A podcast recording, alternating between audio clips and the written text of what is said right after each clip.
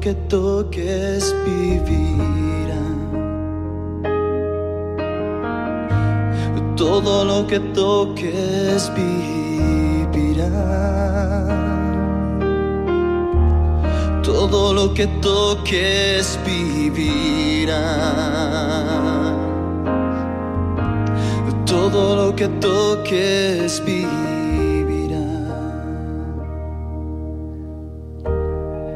que tú, oh Jehová, en medio de ella estás. Porque tú, oh Jehová, en medio de ella estás. que é tu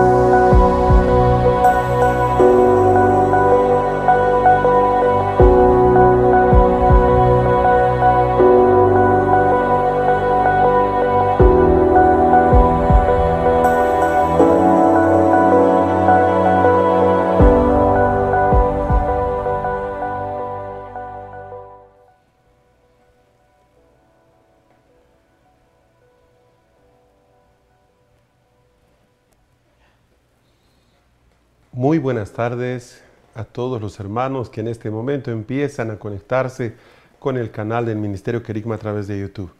El Señor los bendiga grandemente, todos muy agradecidos, muy emocionados y expectantes de lo que viene en estos días y todo lo que el Señor em- empezará a darnos también hoy, esta tarde.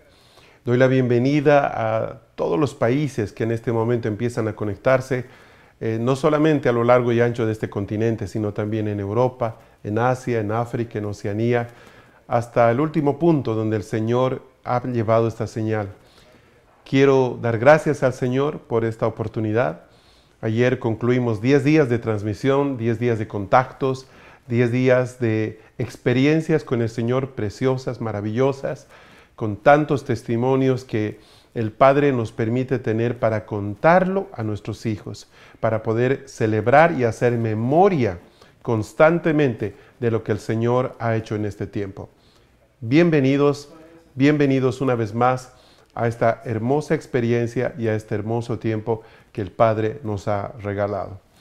Eh, hoy día estamos ya eh, celebrando propiamente la Pascua, pero definitivamente nosotros ya no estamos caminando bajo la sombra simplemente de la ley del Antiguo Testamento, con ese modelo de Pascua que había en la antigüedad.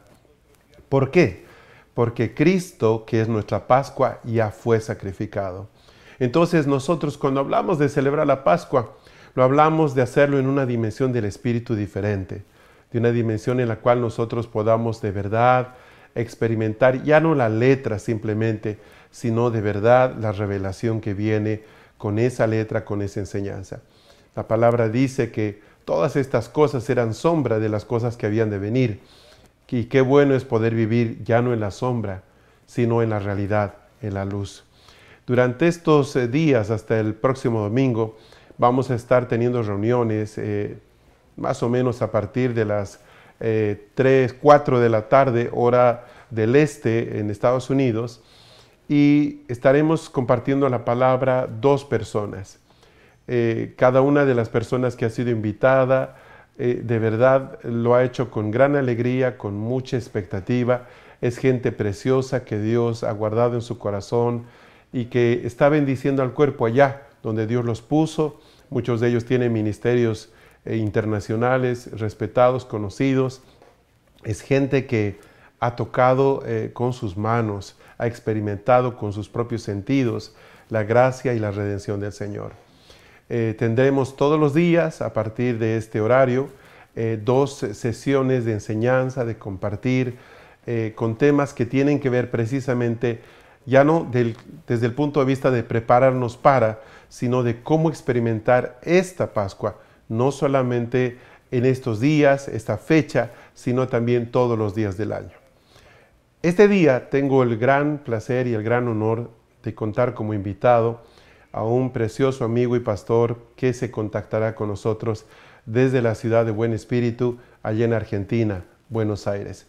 Pastor, doctor, eh, ingeniero, pero por encima de todo, un precioso hijo de Dios que le está dejando a la iglesia tesoros maravillosos con libros tremendamente bendecidos, libros que están trayendo mucha revelación y mucho entendimiento. Estoy hablando del querido hermano, pastor, doctor Horacio Picardo. Horacio, un gusto saludarte, bienvenido.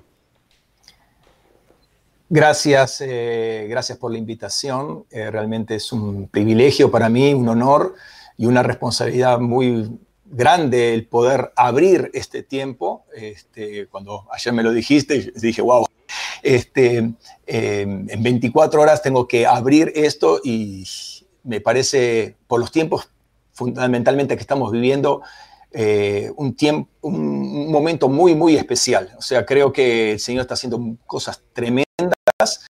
Eh, ya vimos todas estas 10 sesiones eh, anteriores como el Señor se estuvo manifestando tremendamente eh, y lo que está pasando a nuestro alrededor, y no a nivel local, sino a nivel mundial, eh, creo que muestra que hay algo especial en, esta Pascua que se va a soltar, que se va a abrir para toda la iglesia.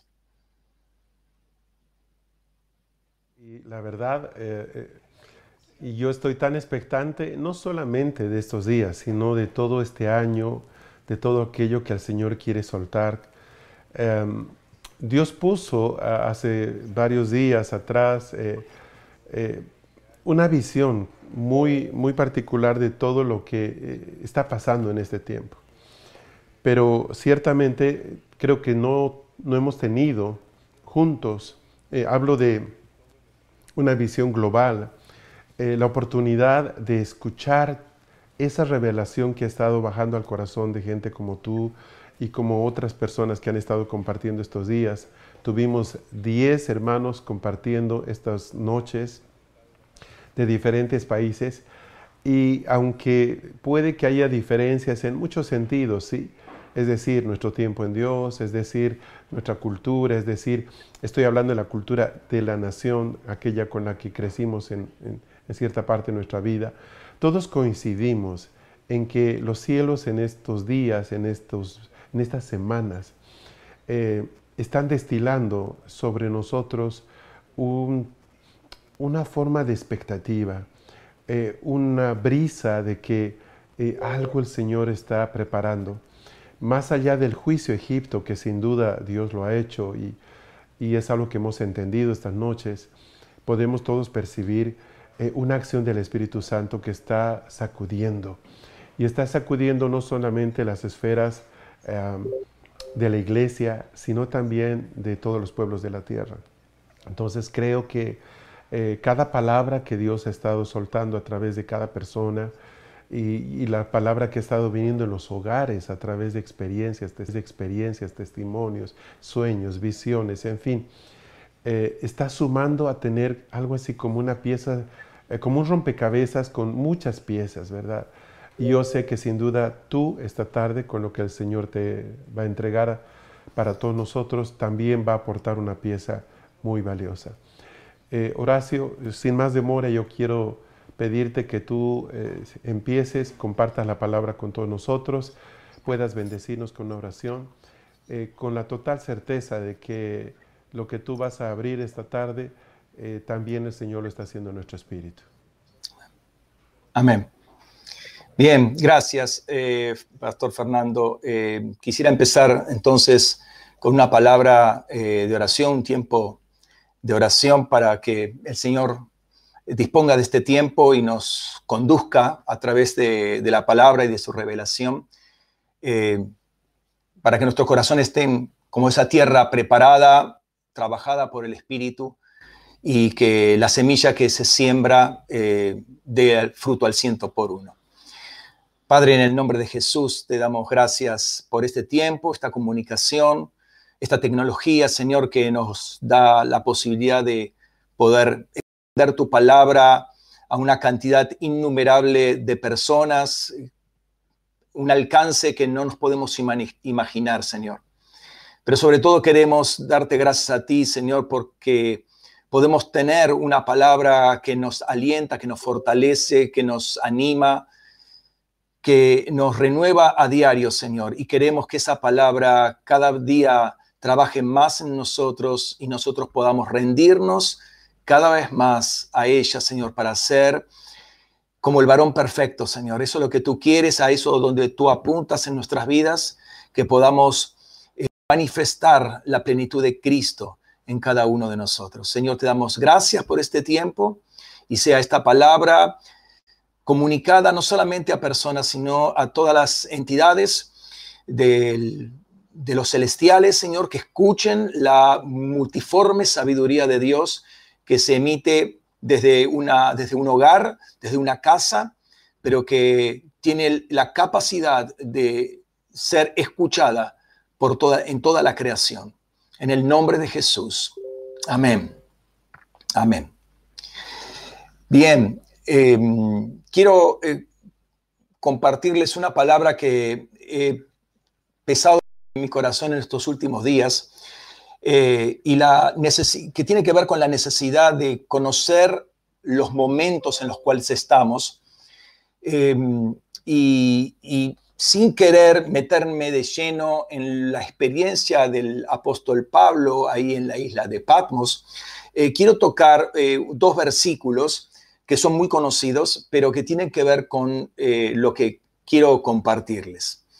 Y quiero que me, eh, me acompañes a leer Apocalipsis capítulo 4, los dos primeros versículos del capítulo 4.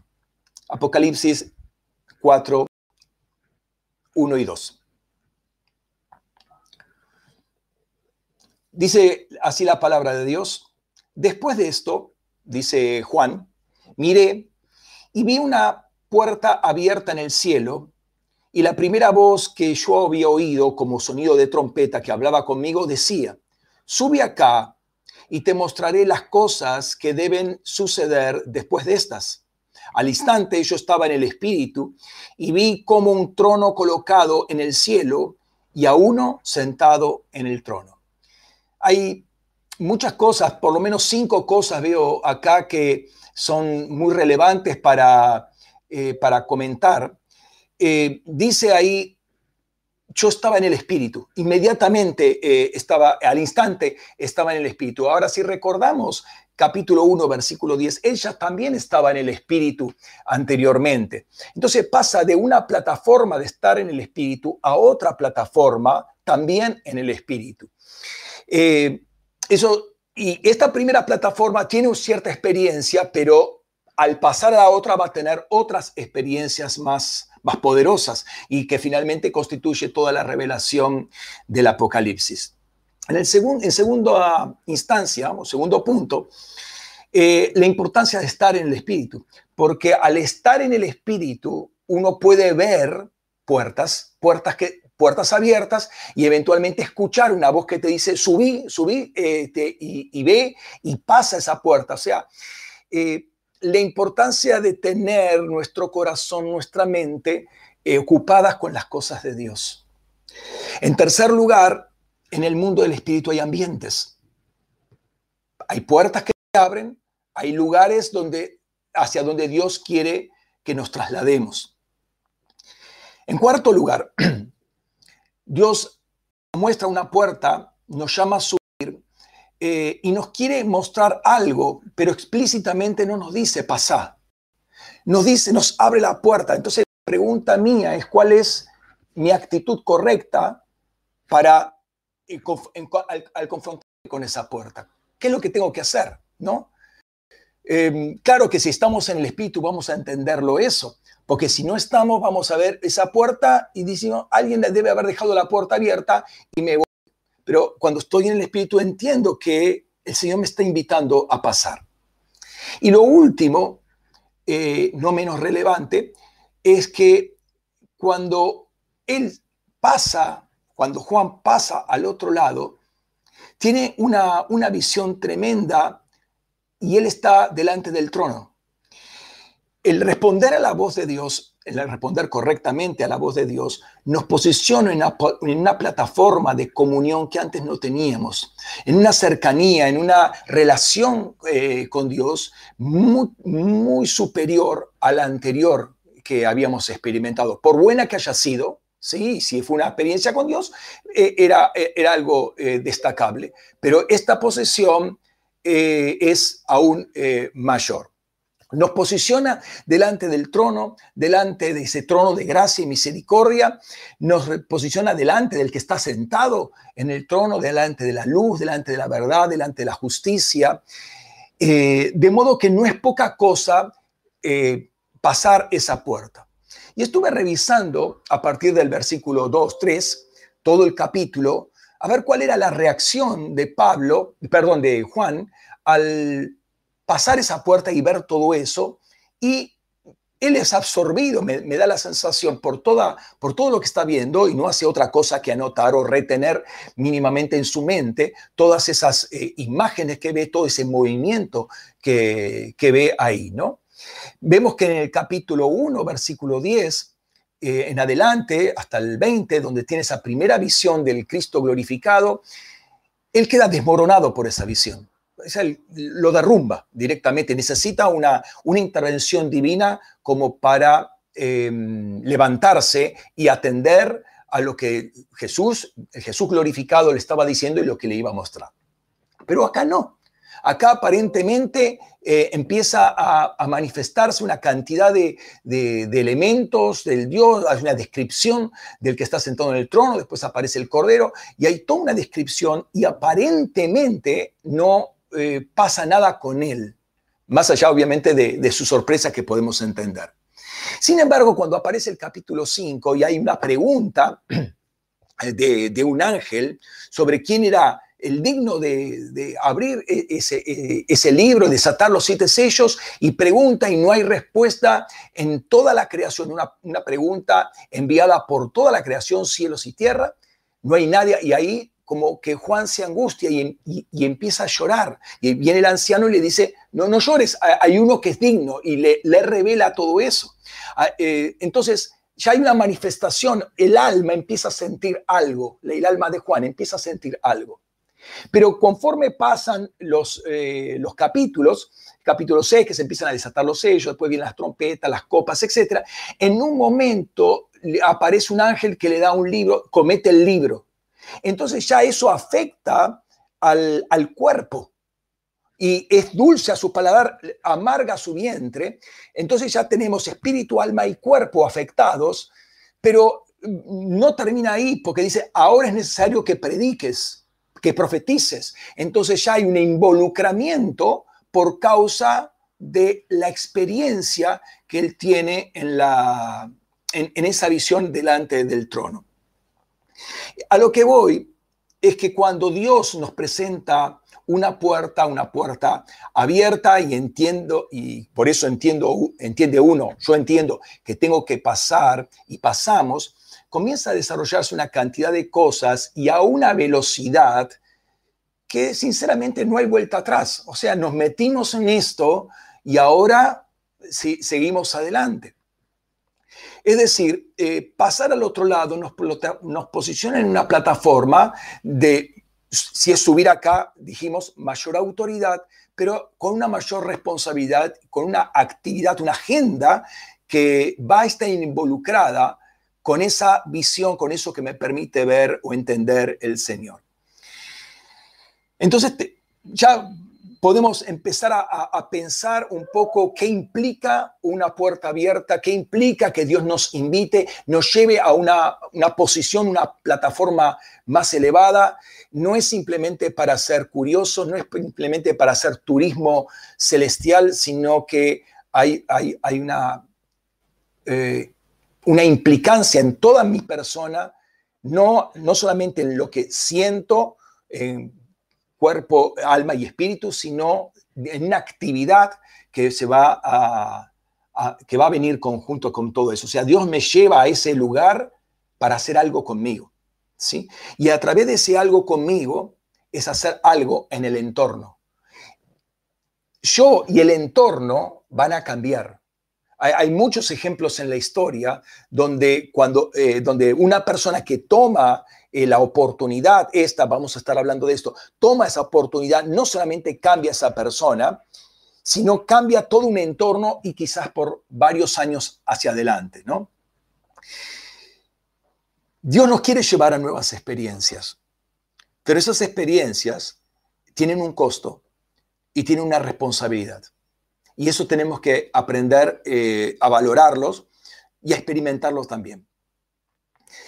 Ahora, hay, como creo que a todos nos ha pasado que hemos pasado por algunos textos bíblicos que nos han llamado la atención porque Dios nos ha ministrado particularmente o porque hemos estudiado más profundamente, nos hemos detenido eh, más, eh, con, con, más profundidad. Y uno de esos eh, textos que a mí me, han sorprendido y me han marcado es el Salmo 100. Eh, el Salmo 100 es muy interesante porque presenta siete verbos en imperativo. ¿Qué es un imperativo? Una orden. Siete órdenes dan ahí, perfectas. Eh, y es lo que se llama una estructura concéntrica. ¿Qué es una estructura concéntrica? Mira, es muy sencillo. Acá yo tengo una menorá, siete brazos. Ahora, pongámoslo así. Una estructura concéntrica es esto. Hay un eje central, un pensamiento central, una idea central, y después pares que están asociados, ¿sí? Eh, entonces acá tenemos los siete verbos. El verbo central es la idea central en el pensamiento medio oriental antiguo. eh, Así se hablaba y así se escribía, un recurso mnemotécnico para recordar. ¿sí? Pero este verbo está correspondiente con este, este está con este y este está con esto. Y acá, justamente acá hay siete brazos y este, y este salmo tiene siete brazos. ¿sí? ¿Cuáles son esos verbos? Aclamad, ¿sí? servid, venid, sabed, entrad, dad, bendecid.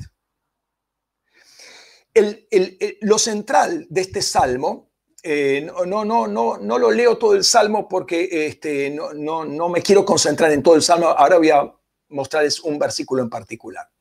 El, versículo central es el versículo 3, que dice, y el verbo es sabed, sabed que Él, el Señor, es Dios. Él nos hizo y no nosotros a nosotros mismos. Pueblo suyo somos y ovejas de su Padre, es, eh, de, de su prado. Esa es la idea central.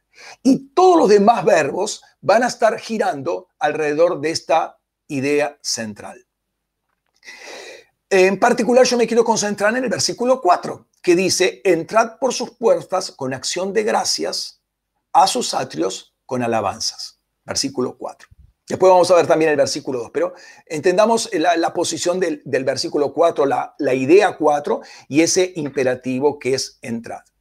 Entonces, cuando uno piensa en esto que dice ahí, eh, entrad por sus puertas con acción de gracias y a sus atrios con alabanza, la pregunta es, ¿a dónde está entrando? ¿Sí? Eh, no se dice a dónde, pero ahí hay un indicio, porque uno dice, bueno, eh, por sus atrios con alabanza, eh, el templo. Bueno, sí, podría ser, podría ser el templo.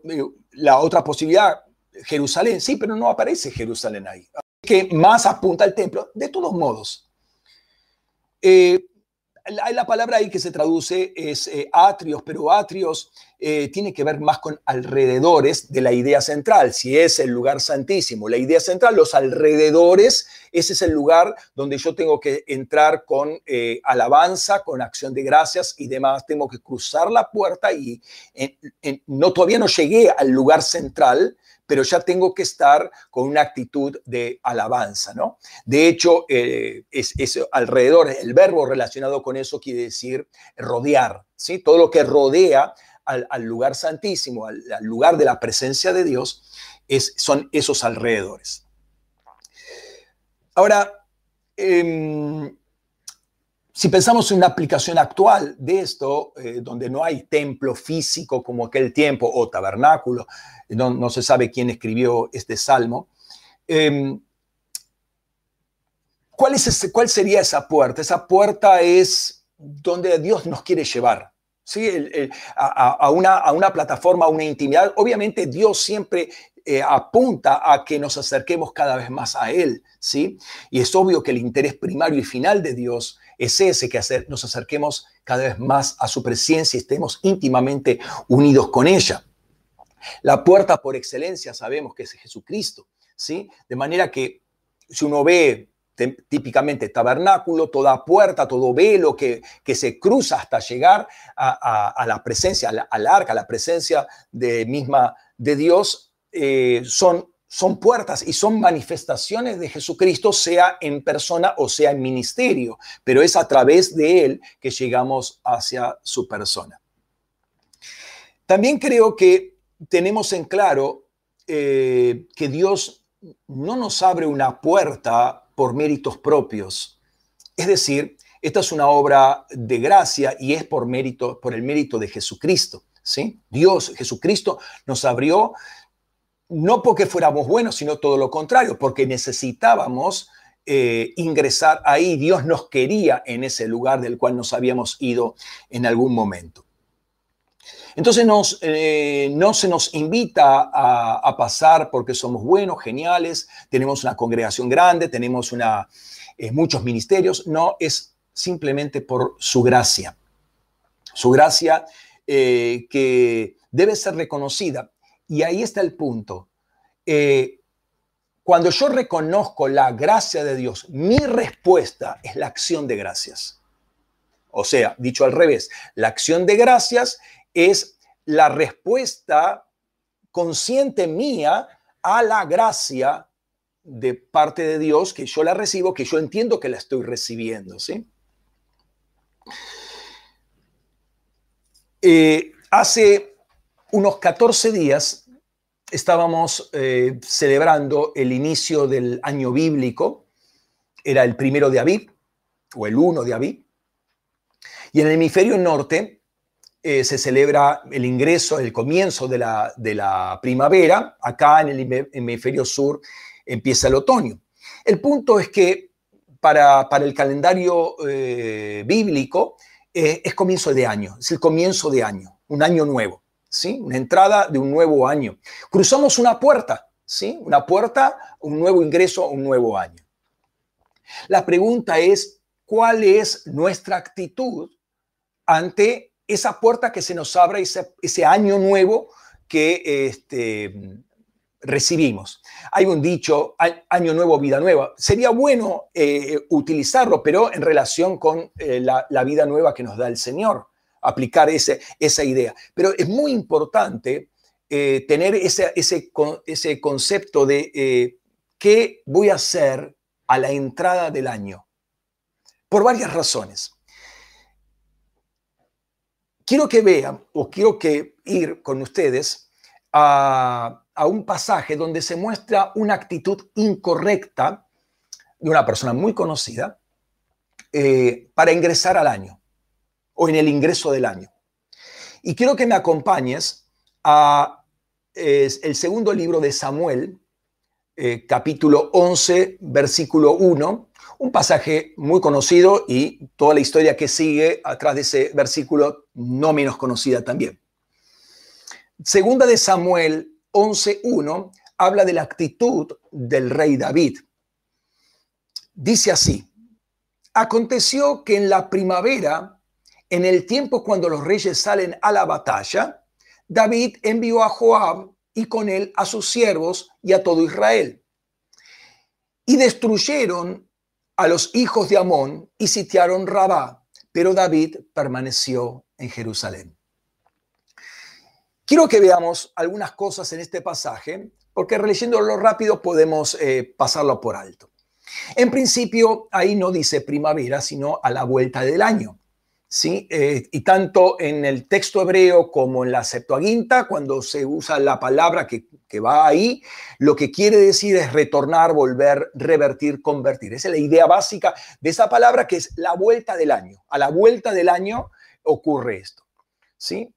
Y aparentemente era el lugar, el momento, esa, esa, vuelta del año, el momento que los reyes salían eh, a pelar, a, la batalla.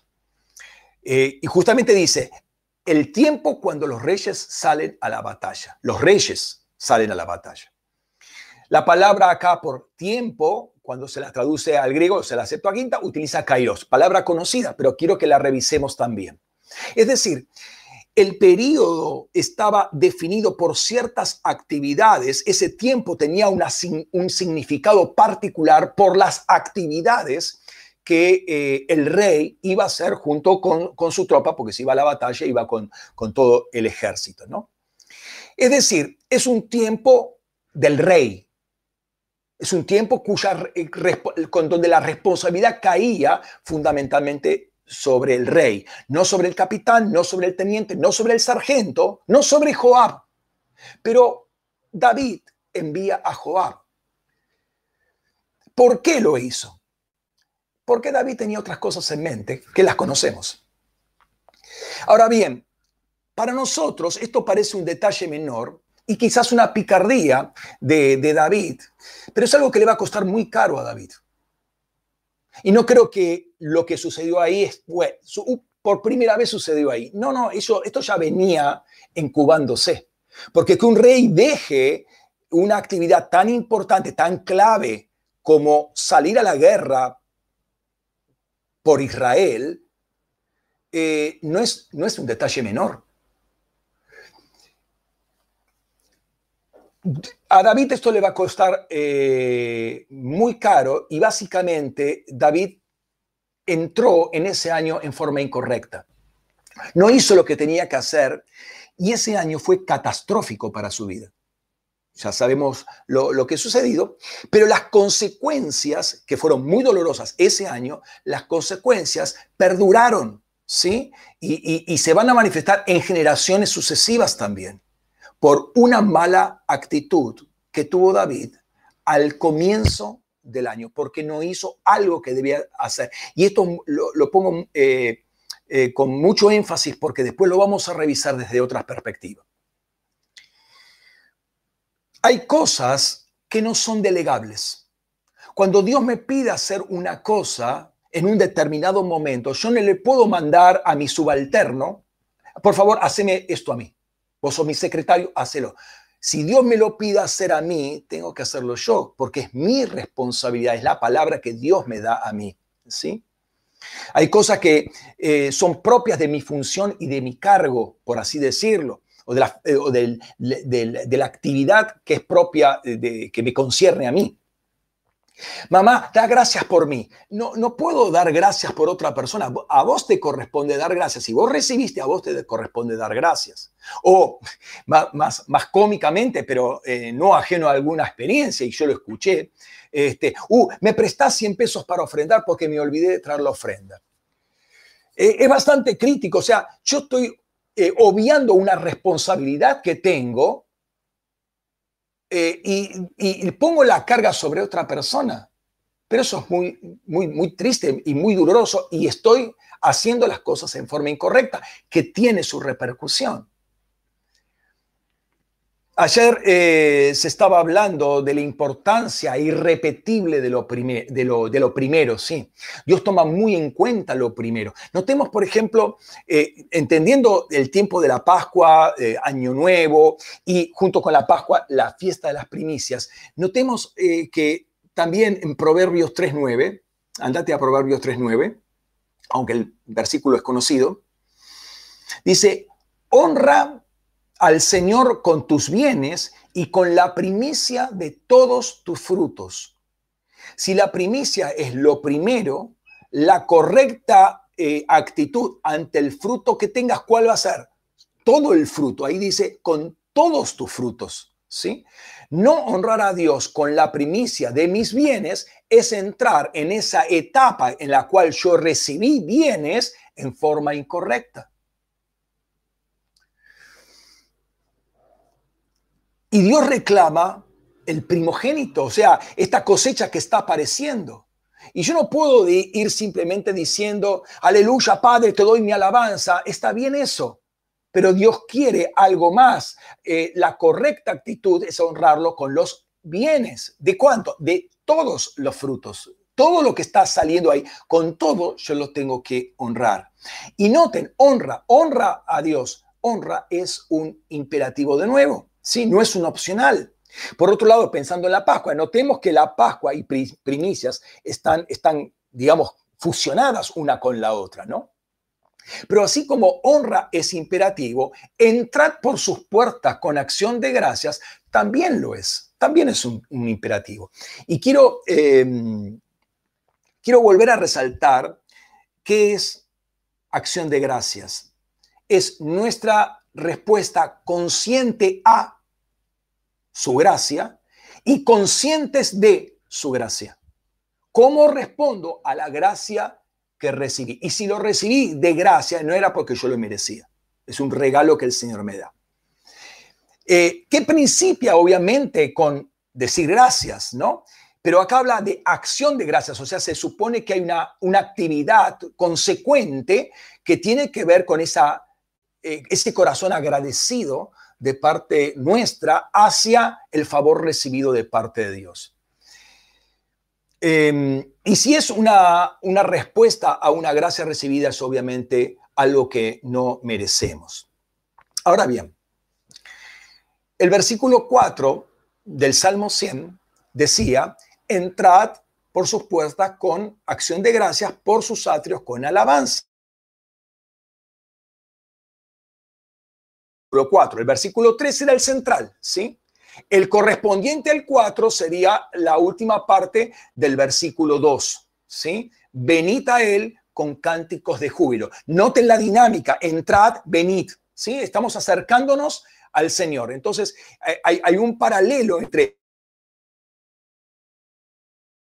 con cánticos eh, panzas. Y, entonces, venid y eh, entrad van en paralelos. Eh, entonces, nuestra actitud al entrar tiene que ser una actitud de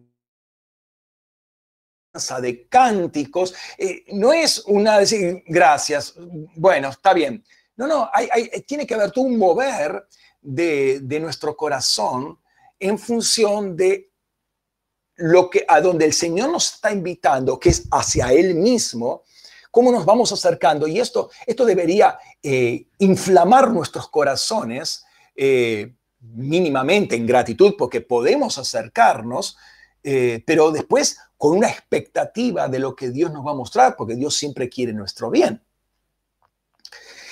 Vayamos un poquito más profundo en esto. Cuando vamos al Salmo 50, tremendo salmo de Asaf, me, gusta muchísimo ese salmo, ahí, ahí notamos que hay una gran convocatoria, los primeros versículos, una gran convocatoria de Dios a reunir todos los cielos y toda la tierra. Y ahí Dios va a reprender, Dios va a juzgar. ¿Sí? Es impresionante, te, digo, me, tengo que frenar y tengo anotado acá los puntos que quiero tratar porque me, tienta, por así decirlo, eh, trabajar muchos, muchos elementos que hay acá, ¿no? Pero Dios está juzgando eh, al pueblo de Israel por los sacrificios. ¿Cómo hace los sacrificios? Los versículos 8 al 13 hablan de eso. Pero yo me quiero detener en los versículos 14 y 15. Entonces, ahí sí, andate al Salmo 50, los versículos 14 y 15. Salmo 50, versículos 14 y 15. Dice, ofrece a Dios sacrificio de acción de gracias y cumple tus votos al Altísimo e invócame en el día de la angustia y yo te libraré y tú me honrarás. En primer lugar, acá hay, también varios temas para ver. Notemos que ahí ya no dice acción de gracias, sino dice sacrificio de acción de gracias. Obviamente el contexto está hablando o está contrastando eh, el ritualismo frío, inerte, mecánico y de corazones totalmente desconectados de Dios que tenía el pueblo de Israel en su momento con eh, un pedido de parte de Dios, eh, hace sacrificio de acción de gracias. O sea, quiero un corazón que realmente se mueva eh, por mí, o sea, un, mover del corazón genuino, pasional por mí. O sea, una, una, que, tu corazón vibre como mi corazón vibra, no algo totalmente frío, automático. Entonces, contrasta esto con los sacrificios que hacían los, los, los hebreos. Pero también está hablando de una, una ofrenda sacrificial. La acción de gracias finalmente tiene que ser un sacrificio. ¿Por qué? Porque estoy haciendo la voluntad de otro. Estoy renunciando a mi voluntad para hacer la voluntad de otro, en este caso, la voluntad de Dios. En segundo lugar, dice, cumple tus votos. Nosotros hemos hecho algo de los votos muy formal muy eh, eh, eh, solemne, pero cuando yo digo, Señor, voy a hacer esto, o cuando el Señor me dice algo, sí, sí, sí, Señor, sí lo voy a hacer, te lo prometo que lo voy a hacer. Casi como, como desesperado, pero movido pasionalmente. y, me, me comprometo a hacerlo, lo digo, lo digo. El punto es que algunas veces nos olvidamos de lo que hemos dicho. O nos distraemos y se nos va. Nos olvidamos de lo que el Señor nos dijo. Algunas veces salimos del culto y ya ni sabemos lo que se predicó. Entonces, eh, ahí, ahí yo entro en un conflicto. Eh, ¿Cómo hacemos caer por tierra? Eh, dejamos caer por tierra rápidamente la palabra de Dios. Y nuestro compromiso, que cinco minutos antes estamos tirados en el piso llorando, ¿y, ¿y qué pasó con eso? Cuando nosotros decimos simplemente, voy a, le, le decimos a Dios, voy a hacer esto, ya estoy haciendo un voto con el Señor. No es algo solemne, ya es una palabra que le estoy dando. Lo que pasa es que creemos que la solemnidad es lo, que, lo correcto porque tenemos una, una estructura de pompa eclesiástica, pero Dios busca relación. ¿sí? Entonces cuando nosotros tenemos eh, una, una, palabra de esta naturaleza, ya lo, ya, lo, ya lo dijimos, ya nos comprometimos. Dios pesa muy seriamente las palabras que, que tenemos o que soltamos.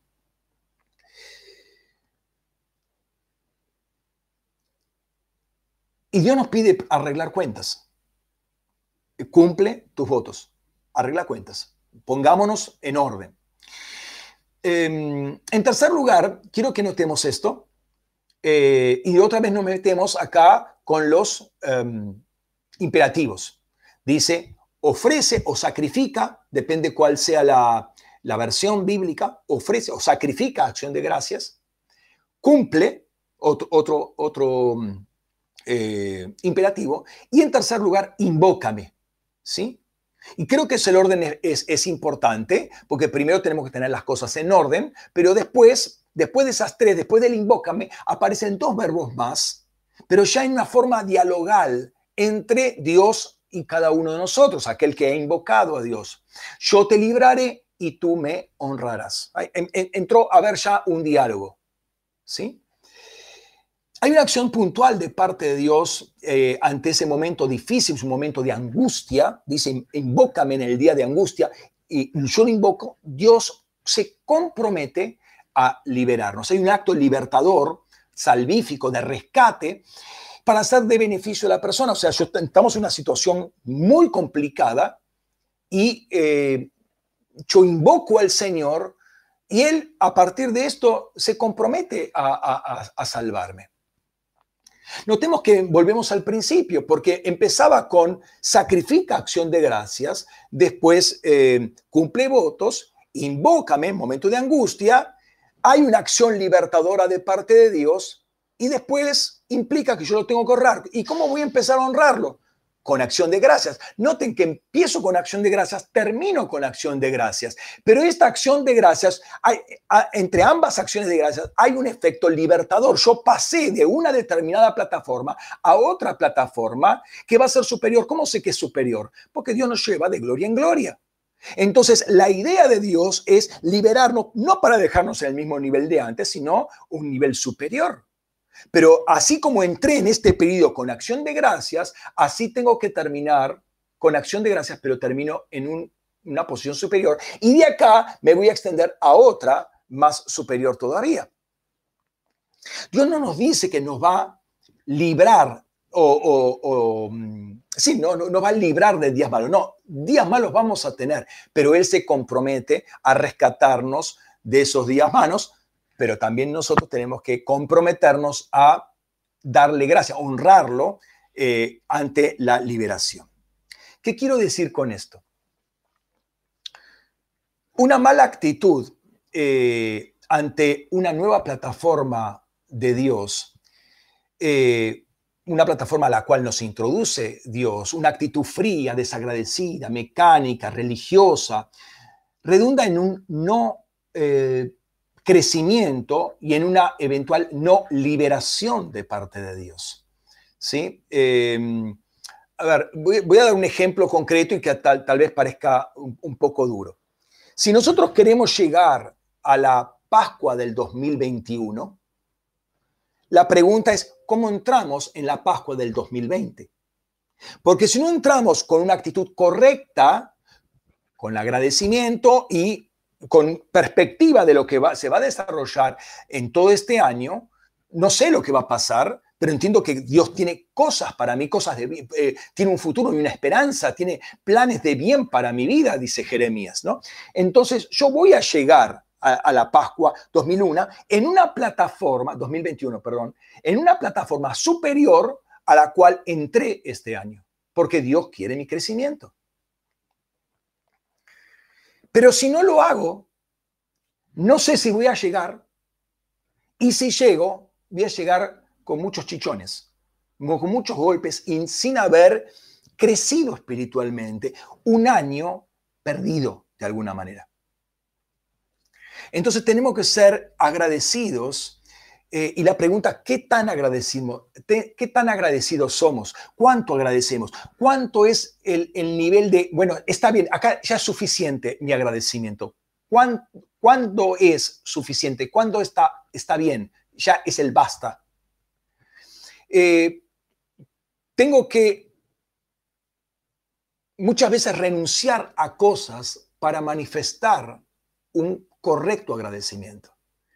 Porque hay cosas que, si bien no son pecado, son cosas que me estorban para hacer lo que Dios me pide hacer. Y en esos casos yo tengo que renunciar. ¿Por qué? Porque quiero agradarlo a Dios. Por eso sacrificio de acción de gracias. No es simplemente decir gracias, sino es eh, ponerme en sacrificio vivo, renunciar a cosas que son legítimas, pero por amor a Dios, por amor a que Dios quiere más de mí, entonces yo tengo que dejarlas. Y Dios me va a dar, yo sé, yo sé, yo sé que Dios me va a dar eh, una, una plataforma muy superior a lo que tenía antes, ¿no? Entonces, eh, eh, cuidado, no nos engañemos creyendo que con, con lo que hago en la iglesia, con lo que hago en la vida, con lo que hago en el ministerio es suficiente. O sea, ¿cuál es, cuál es el límite? No tenemos límites, ¿sí? El límite es nuestra muerte, morir, morir, simplemente. Eh, y acá uno se puede preguntar, pastor, y este, yo el año pasado eh, no, no, no entré en el 2000, la Pascua del 2019, no entré como correspondía y en el año y los primeros meses sobre todo, eh, la, la, estuve pifiando, estuve mal, no, no, no, no estaba alineado. Eh, mira, tenemos la experiencia de Jonás. Eh, Dios es un Dios misericordioso, un Dios que eh, te da, da una nueva oportunidad. No es que tenemos que jugar con esas oportunidades, con esa gracia, con esa misericordia de Dios, pero es un Dios de oportunidades, así que si nosotros nos, nos arrepentimos, eh, volvemos a Él, pero nos comprometemos, no, me voy a comprometer, sí lo voy a hacer y después no lo hago, porque eso es, de nuevo, es un voto a la ligera, ¿sí? Eh, Dios nos saca de, esa situación y nos restablece en una plataforma, ¿sí? Eh, entonces, tenemos que eh, alinearnos y creo que estos 10 días que pasaron fue un tiempo de alineamiento más allá de la administración, más allá de todos los conceptos que se, que se soltaron, todo lo que la, enseñanza propiamente dicho, pero fue un tiempo de, de, limpieza, de alineamiento en el tiempo justamente previo a la Pascua, que era en todo el tema de las plagas.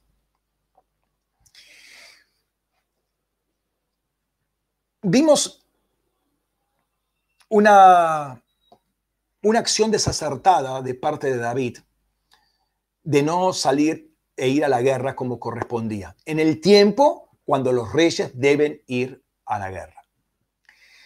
Eh, y dijimos que esa palabra tiempo eh, es, en, el griego es kairos, palabra que la conocemos, eh, y acá me habla de no reconocer el tiempo y para David, como para cualquiera, no conocer ese, ese momento, ese, esa, esa oportunidad, esa puerta que está abriéndose, ese tiempo que es indicado para hacer esta, esto y no otra cosa, puede ser muy crítico. Desde la perspectiva profética puede ser calamitoso. ¿sí? Ahora entiendo que eh, esto es todo un proceso de crecimiento, ¿no? Al principio venimos a Cristo y las señales y están a la punta de la nariz y no las vemos. Y si las vemos, ¿Y qué, ¿Y qué, quiere decir eso? O sea, no entendemos lo que está diciendo, pero se supone que cuando uno va creciendo, va entendiendo cómo Dios se maneja, cómo Dios está hablando, cómo Dios inclusive gobierna el mundo, para entender que acá hay, una puerta, este es un momento particular, Dios está hablando, Dios está moviendo, Dios está activando, o sea, Dios está haciendo algo y uno puede captar eso que Dios está haciendo.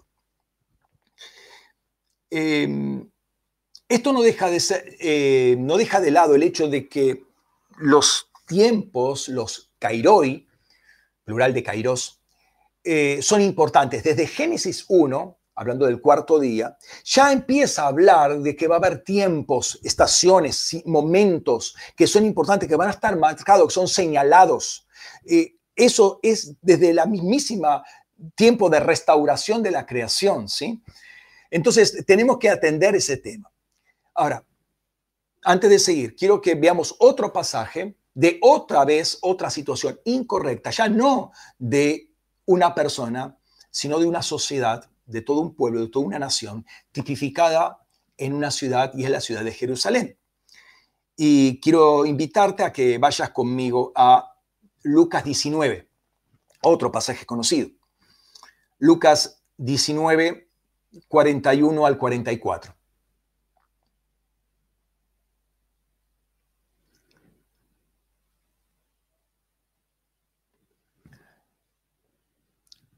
Dice ahí Lucas 19, 41, a partir del versículo 41 hasta el 44. Cuando Jesús se acercó, al ver la ciudad, lloró sobre ella, diciendo, si tú también hubieras sabido en este día lo que te conduce a la paz, pero ahora está oculto a tus ojos, porque sobre ti vendrán días cuando tus enemigos echarán terraplén delante de ti, te sitiarán y te acosarán por todas partes. Te derribarán a tierra y a tus hijos dentro de ti, y no dejarán en ti piedra sobre piedra, porque no conociste el tiempo de tu visitación. El tiempo en el cual esta escena ocurre, este incidente, estas palabras ocurren, es previo a la entrada triunfal de Jesús a Jerusalén, o sea, en tiempo de primavera, en tiempo previos a la Pascua, o sea, comienzo de año. ¿sí? Estamos en, las puertas del nuevo año. La actitud de Jerusalén, y no solamente en ese día, pero era el día de ingreso de, Jesús, es significativo el día, eh, no conociste, no conociste este día, no tuviste relación. Ahí la palabra eh, que se pone por saber, al principio, el versículo 41 dice, si tú también hubieras sabido, esa palabra saber es el verbo conocido ginosco, que es un conocer eh, experiencial, íntimo, relacional, pactual, no tuviste relación con este día, no, no supiste para qué tanta, tanto Antiguo Testamento, para qué tanto sacrificio, para qué tanta actividad, para qué tanto profeta del Antiguo Testamento, no conociste este día. ¿Dónde te quedaste durmiendo? No conociste este día, no tuviste relación. Eh, él entraba, Jesús estaba entrando, no tuviste relación con Yahvé Shalom, no tuviste con quien te podía dar la paz no tuviste esa relación. Era la persona que podía perdonar pecados, erradicar eh, eh, eh, iniquidades, borrar todo tipo de enemistades, y el tiempo se acababa. Quedaban pocos días antes que se cerrara esta puerta. Y así Jesús profetiza cosas terribles que van a pasar y sabemos que 40 años después eh, ocurrieron o empezaron a ocurrir. La razón de esto lo dice justamente al final, porque no conociste el tiempo de tu visitación y acá conociste, nuevamente es el verbo ginosco. ¿Sí? Eh, entonces el pasaje, notemos, el pasaje, versículo 41 empieza diciendo acercarse, los verbos acercarse, conocer día y al final termina con conocer tiempo, visitación. Se dan cuenta que empieza y termina conceptualmente igual. Esto es lo que se llama, es como si fuera un marco de referencia para todo ese contenido, como el marco de un cuadro. ¿sí? Cuando dice tiempo en el versículo 44, habla de kairos. Y quiero detenerme un poco acá en esta palabra, porque eh, algunas veces la tomamos un poco a la ligera y no, no vemos todo lo que implica eso y todo lo que está pasando en este versículo como en, en, otros, en, otras, en otros versículos también. Por lo general esta palabra se traduce como em, oportunidad, ocasión y por lo general relacionado con la actividad divina, sobre todo en el contexto bíblico. Y está bien, no está mal, pero permíteme ofrecerte algo un poquito más, eh, más amplio para tener una mayor comprensión. Digamos así, o, en forma resumida, después lo voy a, lo voy a ampliar. El kairos es cuando la eternidad irrumpe en la espacio-temporalidad. Es cuando la eternidad irrumpe, entra, se mete en la espacio-temporalidad. ¿Con qué objetivo? Salvación, liberación, sanidad, bendición, crecimiento, prosperidad, etc. Dios viene a hacer algo con nosotros en el marco de una espacio-temporalidad que está caída. Es la eternidad, en el brazo de la eternidad, el brazo de Dios, que se mete en medio nuestro, en nuestra historia. ¿Por qué digo esto? Porque hemos sido moldeados por un concepto muy griego de la historia. ¿Sí? Los que conocen historia eh, saben, saben de lo que estoy hablando. Y aún hacemos historias, es decir, vivimos, contamos la historia, nuestra propia historia, según una cosmovisión muy griega, la pensamos, la meditamos, la desarrollamos de esa manera. Y lo hacemos según, eh, o sea, los historiadores básicos del fundamento de la historiografía eh, que, que, estudiamos, que son Heródoto y Tucídides. ¿sí? Son los dos pilares, por así decirlo, en el pensamiento griego acerca de la historia. Y ellos dos reenseñaron a toda la humanidad hasta el día de hoy cómo entender la historia. Por ejemplo, ambos dos, pero sobre todo Tucídides, aceptan que hay un, de por sí, hay un devenir de tiempo. Y en esos tiempos aparecen una serie de, acontecimientos y de alguna manera los tenemos que unir causalmente esos acontecimientos. Eso es la historia. La unión de esos de estudios de esos eventos y unirlos causalmente. Ese es el concepto de historia. Y así hacemos historia y así nos movemos. Pero cuando eh, notamos cómo Dios hace eh, la historia, eh, vemos que Dios modela el tiempo y Dios modela los acontecimientos que ocurren en ese tiempo. Es más, es, decir, Dios se mete en el espacio-tiempo, eh, irrumpe, trabaja con una cantidad de cosas, y eso lo vemos típicamente en los, en los seis días de la creación, ¿no? Hay una cantidad de cosas que hace, verbos que aparecen en, en cada día de la creación a partir de Génesis 1.3, ¿sí? Y terminada una cantidad de cosas, listo, día 1 hace otra cantidad de cosas, listo, día segundo. Después, día tercero, cuarto, quinto, sexto, etc. Es decir, hay una gran diferencia, y eso creo que es claro, entre lo que pasa en Génesis 1 y lo que pasa a partir de Génesis capítulo 3. En el medio está la caída. Cae el hombre y todo lo que está bajo, bajo su autoridad también cae. Es decir, el espacio-tiempo cae el espacio-tiempo como el hombre se independizan de Dios, por así decirlo, se rebelan contra Dios y van a ser algunas veces oponentes. ¿sí? Este, el paso del tiempo me implica eh, tener que esperar y algunas veces esa espera me, desalienta.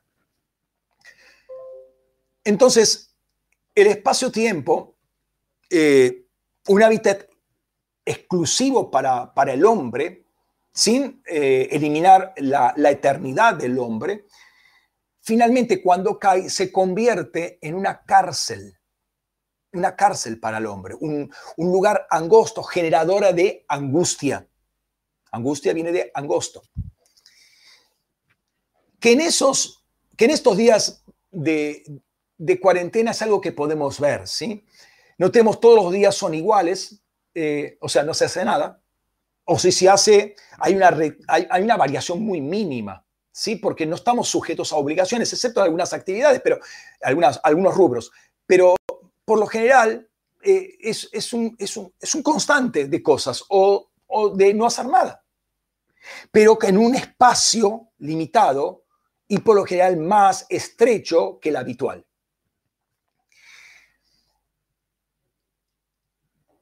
O sea que nuestro espacio está limitado está angostado, está angustiado, este, y nos encontramos muy limitados de actuar sobre nuestro entorno. ¿sí? Nos gustaría salir, hacer esto, hacer aquello, no, no, se puede hacer. Em, una, situación similar ocurre, por ejemplo, eh, porque este espacio-tiempo caído una vez se transforma en un laberinto y nos encierra, nos bloquea, nos, eh, nos conduce a callejones sin salida y no sabemos, puede ser una situación laboral, una situación, un problema que tenemos que resolver, típicamente en, la secundaria, en la facultad, lo que fuere, o una, situación de la vida, un problema financiero, lo que, lo que fuere. ¿Y cómo hago ahora? Eh, esto, esto, me, esto me ponen de este lado, esto me ponen del otro. Del otro lado, ¿cómo salgo de esto? Eh, entonces estamos bloqueados, estamos, como quien dice, entre la espada y la pared, no sabemos qué hacer, ¿sí? Es allí donde si uno invoca en el día de la angustia, ¿sí?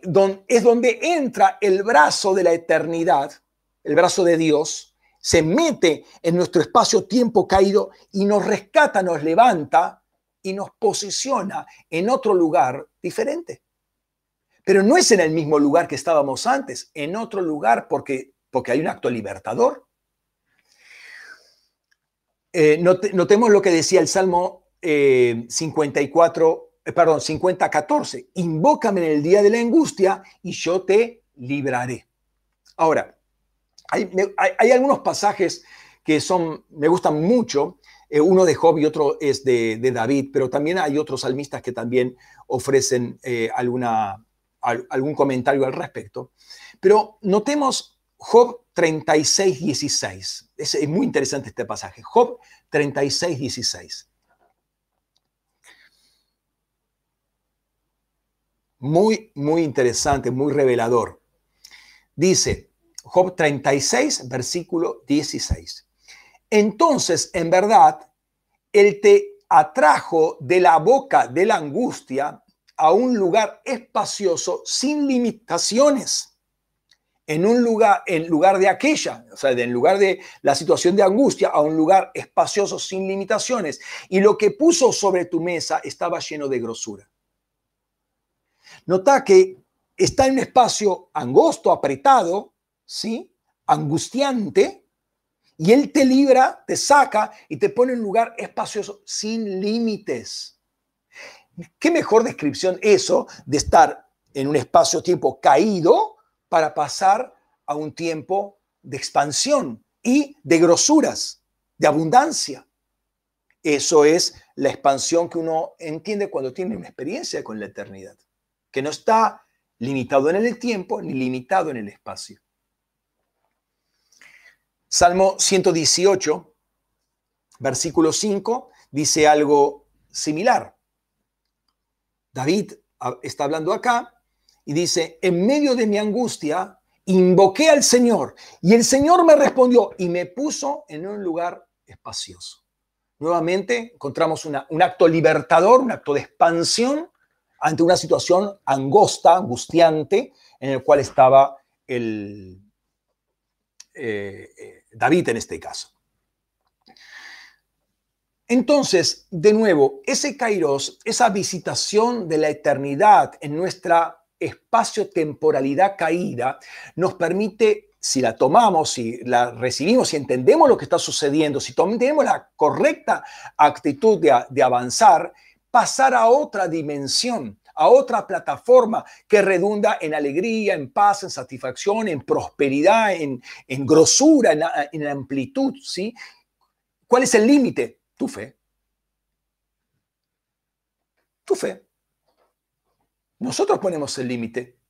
Si, si, si ahí dice, Job dice eh, que, no, que no hay límite, entonces nosotros le ponemos el límite.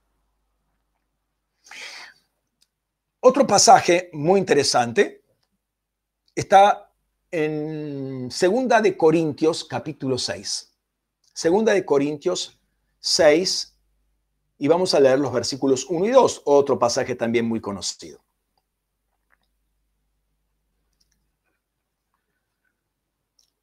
Notemos lo que dice Pablo.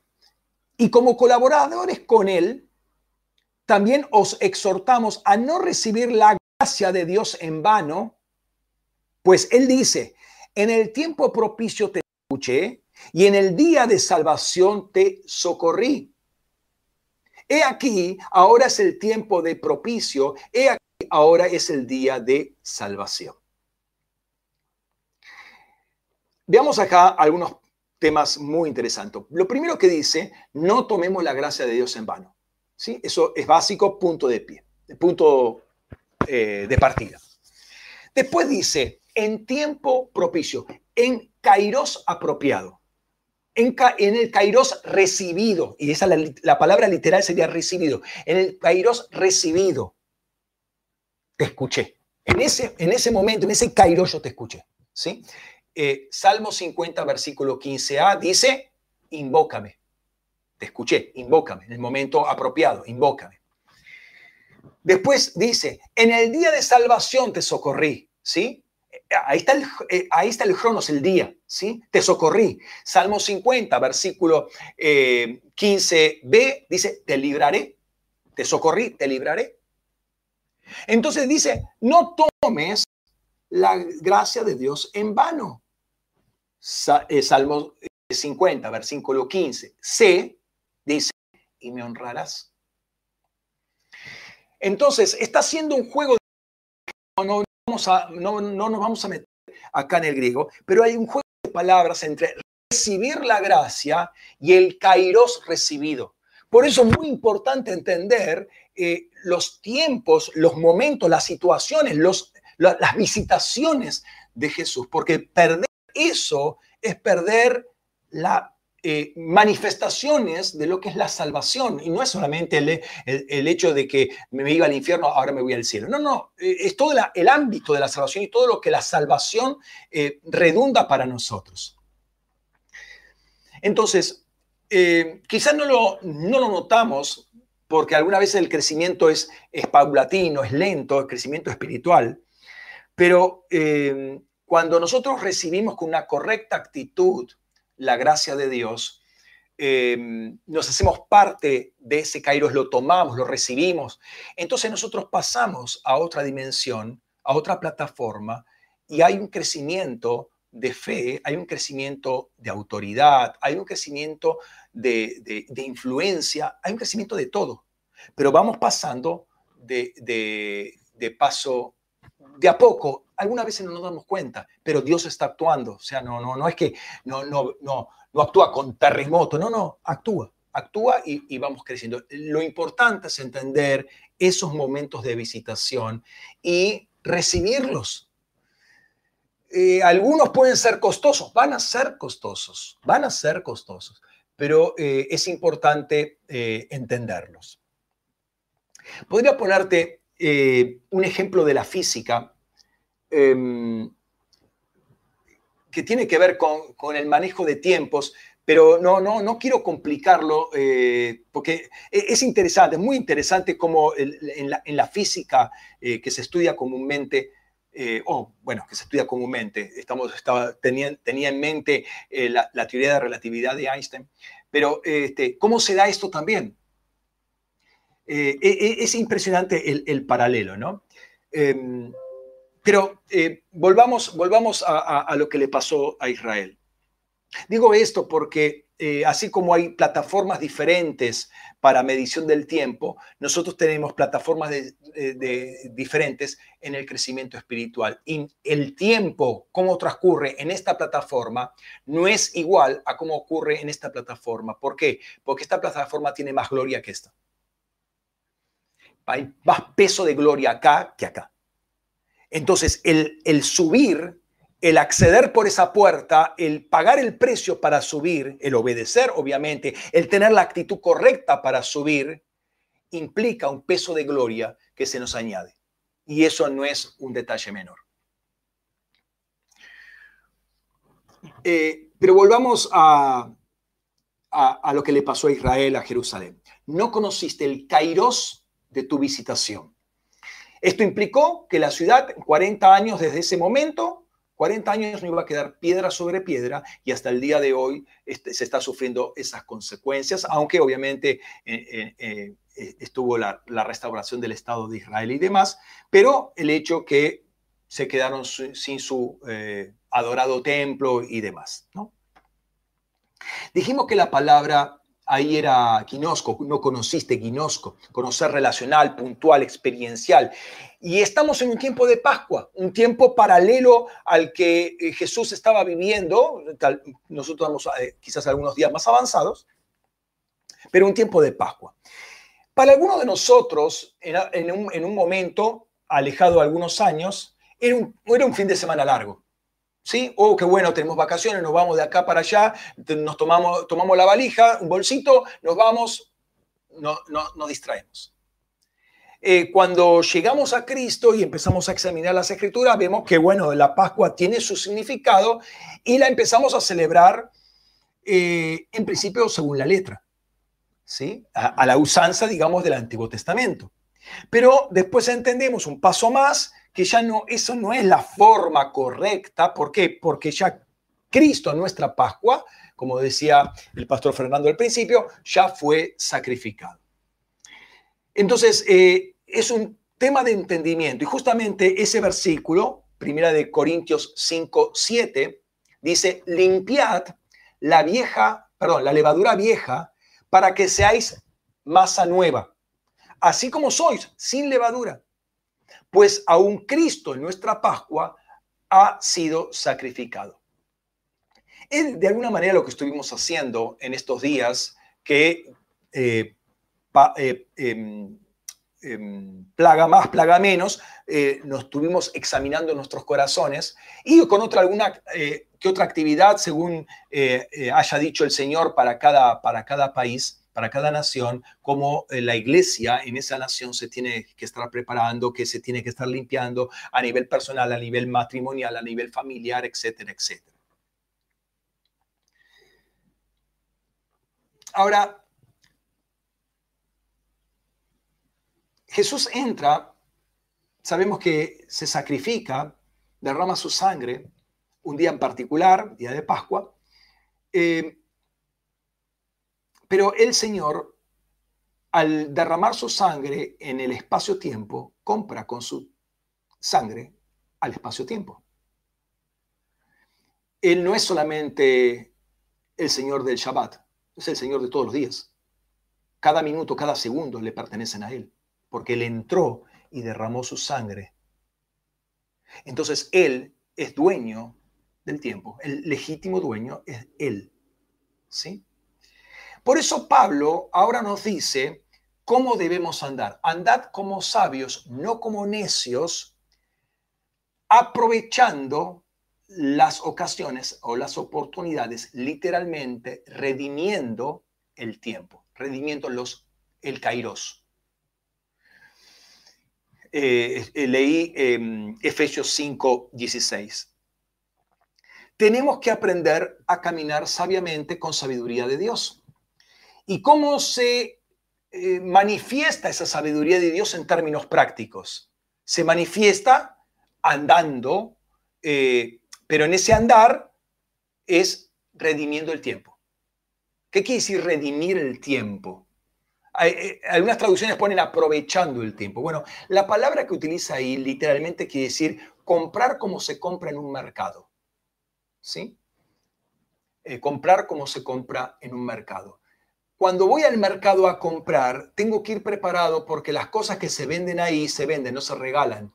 En consecuencia, yo tengo que ir con dinero o con algún instrumento de pago para comprarme, para eh, hacerme esa cosa, porque si no viene el de atrás y, se la lleva. ¿sí? Entonces uno tiene que estar preparado para comprar, tengo que conocer el precio eh, para llevar suficiente efectivo o lo que fuere, como para comprar eso. Porque, ay, no me alcanzó. Y estimaste mal la, cantidad, la medida, te quedaste sin el artículo. Entonces, yo tengo que estar preparado para lo que tengo que comprar. Yo tengo que estar preparado para los kairoi que van a venir a mi vida, porque Dios me va a pedir, compralo, compralo, redimilo, compralo para... Eso es andar como sabios. Eso es andar con sabiduría de Dios, es saber aprovechar las, las oportunidades, los, eh, los ingresos de la eternidad a mi espacio-temporalidad. Entonces, ¿cómo entramos nosotros en un, nuevo tiempo? Nos establecemos en una plataforma. Eh, ya no volvemos atrás. Ya no podemos decir, ah, no, bueno, ya eh, está bien, ya pasé mucho tiempo acá, eh, vuelvo atrás. No, no hay vuelta atrás. Una vez que pasaste, ahora lo que te queda es avanzar, avanzar por fe. Avanza por fe, Dios te va a estar conduciendo. ¿Tiene un costo? Sí, tiene un costo. Y tiene un costo y cada vez probablemente el costo sea más alto. Algo dejamos atrás eh, que fue entrenamiento para esta nueva etapa que vamos a pasar. Y esta va a tener probablemente un costo más alto. Entonces, es muy importante eh, saber cuándo Dios nos visita, entender cuándo Dios está tocando la puerta, em, responder sabiamente a esa, a esa visitación de Dios. Y lo que quizás frena más esto es el orgullo. El orgullo personal, el orgullo religioso, el orgullo académico, el orgullo ministerial, eh, el orgullo de decir, sí, esto ya lo manejo, ya lo sé, ya no, no, no necesito eh, dar muchas gracias, vamos a, trabajar directamente y no, no perder tanto tiempo en las, en, las cosas litúrgicas, ¿no? No son cosas litúrgicas, es acción de gracias. Y es algo que tenemos que tener mucho en, en consideración, porque Dios nos moldea a nosotros en el tiempo, está metiendo su mano en nosotros, pero a través de nosotros está moldeando al contexto y no solamente para nuestro tiempo, sino para el tiempo que ha de venir. O sea, uno no se da cuenta, pero... Eh, y hay, y hay, casos, por ejemplo, tenemos a Abraham que cuando él diezmaba, eh, cuatro generaciones para adelante estaban diezmando. Es decir, nuestras acciones redundan en generaciones a futuro que van a venir, que van a recibir las bendiciones o las maldiciones, depende, de, depende cómo sea nuestra actitud. Pero ahí es, importante la actitud que tenemos al ingresar a una nueva etapa. Puede hacer una gran diferencia, una gran diferencia en lo, en lo que viene, al corto, mediano o largo plazo, o en las tres, en las tres. Estás atrapado, estás bloqueado, estás entre la espada y la pared. Eh, él quiere cambiar la situación. Él es el único que puede hacer. Es algo que en el momento que nos tenemos que rendir a invocarlo a Él. Alinearnos obviamente primero, pero invocarlo a Él y Él nos va a rescatar. Nos va a poner una plataforma diferente, pero nos va a dar una mayor responsabilidad ahora. Eh, no recibamos la gracia de Dios en vano. No recibamos la gracia de Dios en vano. Limpiémonos de la vieja levadura, limpiémonos de esas, por así decirlo, chiquilinadas del pasado eh, Dios nos perdona, sí, pero no podemos jugar o tomar la gracia de Dios en vano. Caminemos como sabios, ¿sí? Eh, caminamos como sabios, Dios nos da esa sabiduría, Dios nos da la sabiduría de Dios. Todos los, eh, los, los, misterios de la sabiduría y el conocimiento están en Cristo y si nosotros estamos en Cristo, todo eso está disponible para nosotros.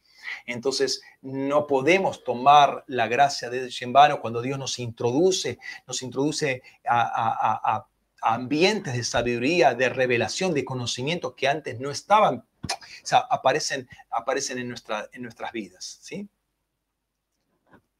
Y esto me lleva a un tercer punto que quiero trabajar. Cuando cruzamos la puerta, justamente algo quedó atrás. Y quiero eh, detenerme en esto eh, porque es muy importante entender lo que queda atrás y lo que viene eh, hacia adelante. Entendemos que hay toda una situación nueva, no la conocemos, que hay por delante, una nueva plataforma. Pablo va a decir que cuando éramos niños, jugábamos como niños, hablábamos como niños, hacíamos cosas de niños. Pero cuando llegué a ser adulto, maduro, hombre, dejé las cosas de niños. Es decir, si yo me manejaba con ciertos recursos en esta plataforma el día, el día o el año pasado, ¿sí? Cuando paso a esta plataforma, estos recursos ya no van a ser útiles. Esta metodología, esta comunión que yo tenía con Dios, no va a ser útil ya acá. Yo voy a tener que hacer algunos cambios y cambios quizás profundos. Eh, depende eh, cómo, cómo sea ese, ese, avance, pero tengo que hacer cambios profundos. Ayer el pastor eh, Fernando hablaba de Abraham, Isaac, el sacrificio que hace Abraham.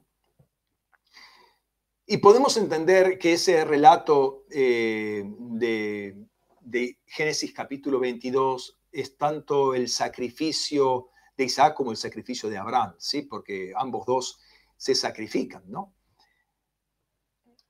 Ahora, este es el punto culminante, podríamos decir, de Abraham.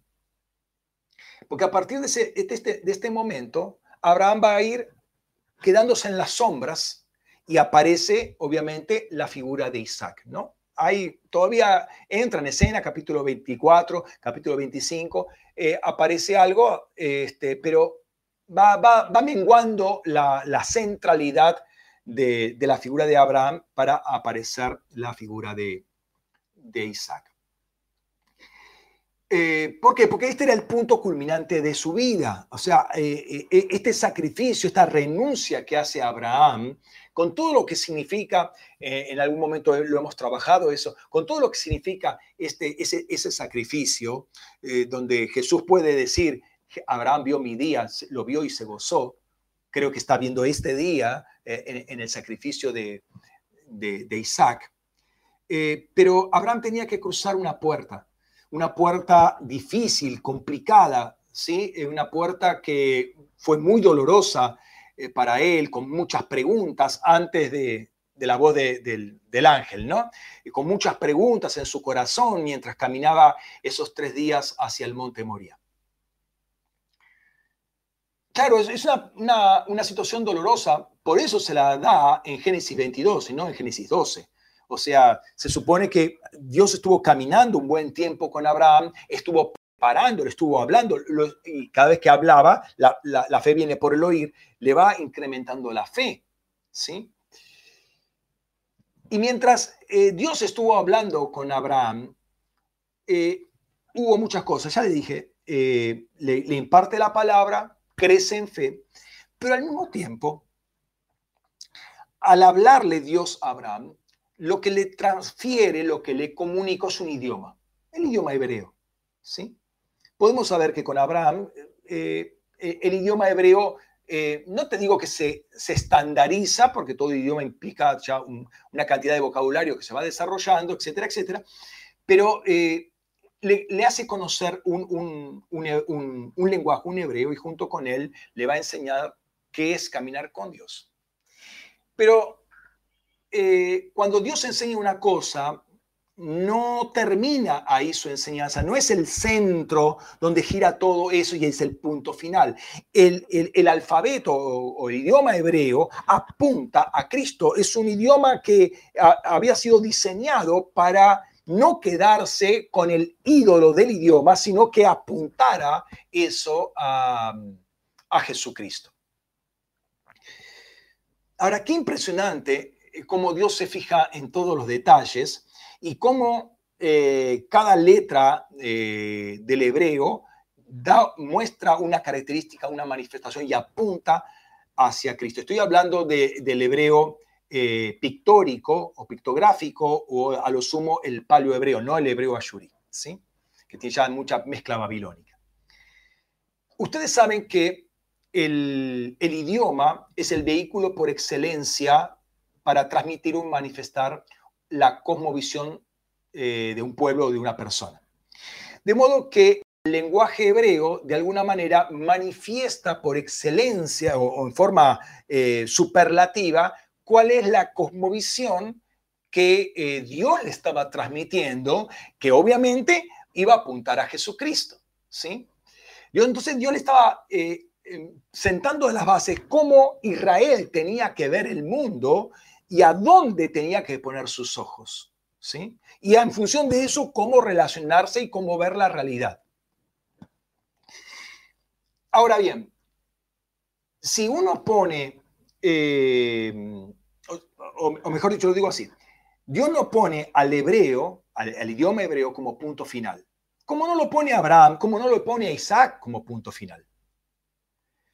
Si no, lo va a poner como Cristo la, la, culminación de todo va a ser Cristo. ¿Sí? Eh, ¿Qué pasa cuando al hebreo se le saca Cristo? Se vuelve místico y se transforma en Kabbalah. ¿Qué pasa en, en, en nuestros idiomas cuando eh, sacamos a Cristo de nuestro lenguaje, de nuestro hablar cotidiano, independientemente cuál sea el idioma. Le damos cabida al espíritu de Peizó que en una Pascua años atrás se habló. Con lo cual empezamos a manipular y a hacer brujería con el idioma para convencer a otros de una mentira. Pero en uno u otro caso, cuando se lo saca a Cristo de lo que hablamos y de cómo hablamos, estamos apuntando a manipular o estamos abriendo las puertas a cualquier tipo de espíritu que tiene que ver con el hablar. Recordemos que eh, las palabras son espíritu.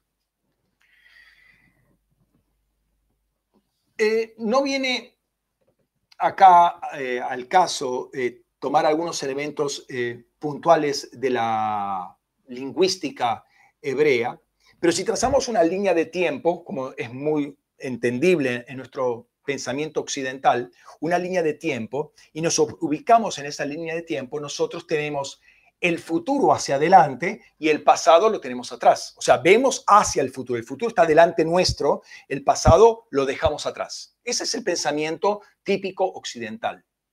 En el pensamiento hebreo es justamente al revés, a la luz del idioma hebreo. ¿sí? Entonces, el pasado lo tienen delante ¿sí? Están siempre confrontados con ese pasado y el futuro está a las espaldas. Hay expresiones en hebreo que manifiestan eso. Y esto es, estaba así proféticamente pensado. ¿Por qué? Porque Dios quiere que apuntemos a Cristo. Y ahora les voy a mostrar cómo. Y creo que la situación se cristaliza o se, se revela, la revelación de esto es justamente Génesis capítulo 22. Mientras que Abraham no cruzara esta puerta, iba, iba a estar siempre confrontado con su pasado. Lo pongo en mis palabras, pensamientos que le pudieron haber venido a Abraham eh, durante esos tres días camino ahí y alguna pregunta un poco complicada que alguna vez le, lanzó eh, Isaac, ¿no? Sí, este, está la leña, está el fuego, pero ¿y el sacrificio, papá? Eh, eh, sí, eh, Dios va a proveer su, sacrificio, no te preocupes. preguntas un poco complicadas, pero dentro de él sabía que ya, ya el sacrificio estaba dicho quién iba a ser, ¿no? Entonces uno puede pensar que algunas preguntas de Abraham, como obvio, como padre, como padre anciano, un hijo de la vejez y de buena vejez, cuando eh, ambas, ambas posibilidades, ah, tanto Abraham como Sara, estaban eh, cortadas de tener hijos por, la vía natural. Entonces, ¿cómo puede ser que Dios me pida esto, no? Es mi hijo, es el hijo de la promesa. ¿Qué salió mal? A ver, ¿dónde está mal? ¿Qué, en qué fallé? ¿No? Preguntas que se le pueden venir. O sea, todo el dolor, cuando lo veía, imagínate la escena cuando Abraham veía a su hijo, cuando lo iba atando, cuando lo ponía sobre la leña, cuando agarraba el cuchillo, lo veía. O sea, el problema lo tenía delante de sus ojos.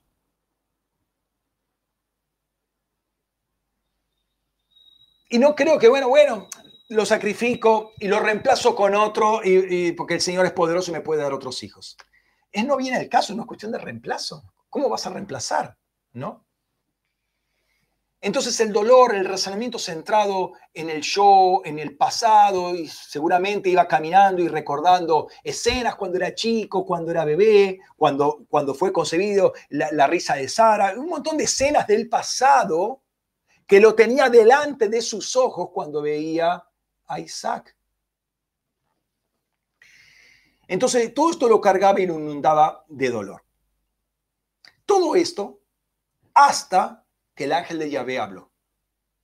Y ahí cambia, el, cambia la escena, cambia radicalmente la escena. Vos fíjate lo que dice. Vamos a, a Génesis 22, versículos 12 y 13. Génesis 22, versículos 12 y 13. Acompáñame a leer esos dos versículos. Dice ahí la palabra, y el ángel dijo, no extiendas la mano contra el muchacho, ni le nada, porque ahora sé que temes a, Dios, ya que no me has rehusado tu hijo, tu único. Entonces Abraham alzó los ojos y miró, y aquí vio un carnero detrás de él, trabado por sus cuernos en un matorral. Y Abraham fue, tomó el carnero y lo ofreció en holocausto en lugar de su hijo. Qué tremendo lo que dice los dos versículos, ¿no? Lo que dice Dios o el ángel de Dios, ahora sé que temes a Dios. O sea, a ver, ¿me temes o no? Vamos a ver, ¿me temes o no me temes? Y lo temió, no le rehusó su hijo, su único, su, su amado, el hijo de la promesa, el hijo milagroso, no se lo, no se lo, no se lo regateó. ¿sí? Es por eso que en ese momento eh, él es llamado amigo de Dios. Punto culminante. ¿Qué, qué, eh, qué sacrificio presentás para ser amigo de Dios? Pero, ah, pero quiero que notemos el versículo 13. Alzó los ojos y miró, y aquí vio un carnero detrás de él.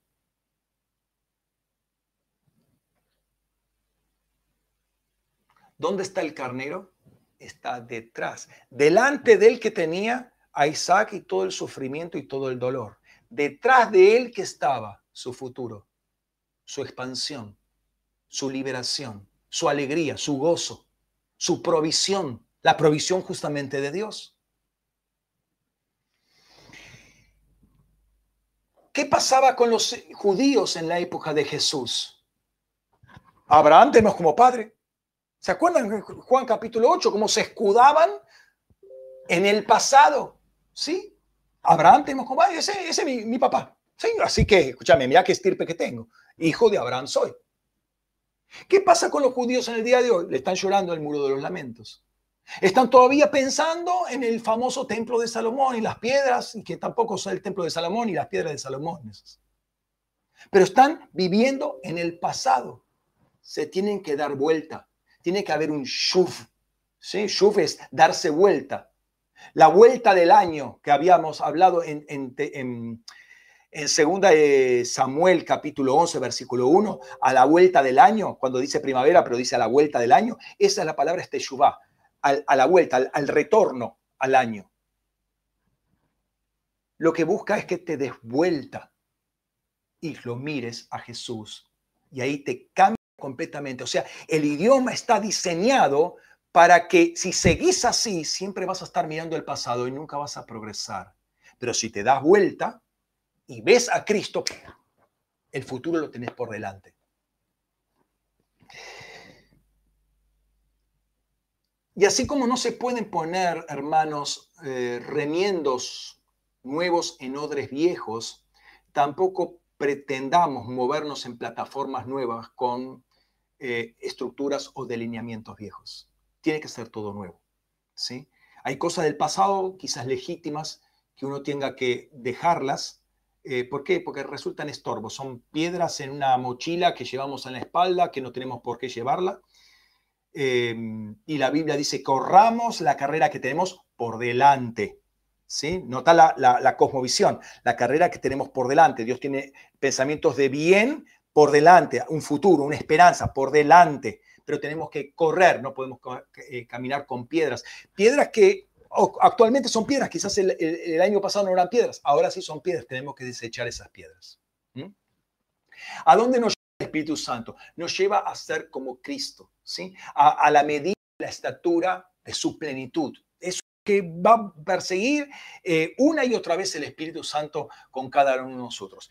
Y hay más para ti, hay más para mí. Eh, Dios no se agota, la fuente de Cristo no se agota. Siempre hay aguas eh, poderosas que van a estar ministrándonos y nunca ese pozo se va a secar. ¿sí? ¿Qué hay que dejar? no importa lo que hay que dejar.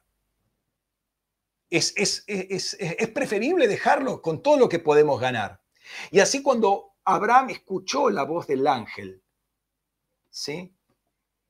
Todo el panorama se le abrió, se le cambió totalmente cuando nosotros escuchamos la voz de Dios, que irrumpe desde la eternidad para visitarnos en nuestra temporalidad. Mejor es escucharlo y mejor es entrar con la actitud correcta a ese nuevo al cual me, está haciendo ingresar el Señor. Hoy se nos presenta una puerta abierta. Dios nos dijo, sube acá y acá estamos.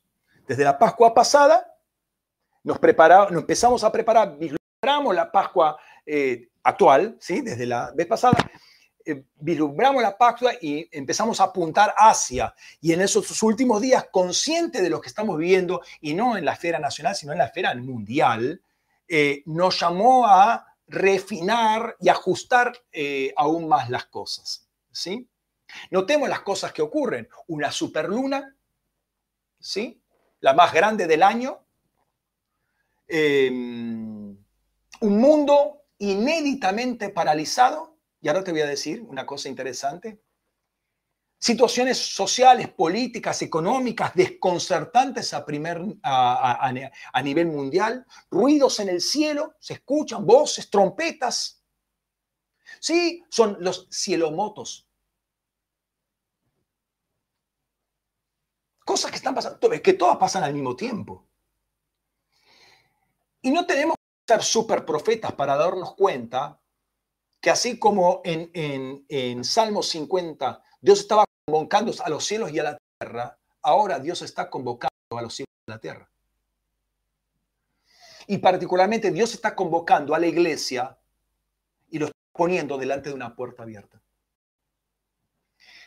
Juan ha experimentado muchas cosas en su vida.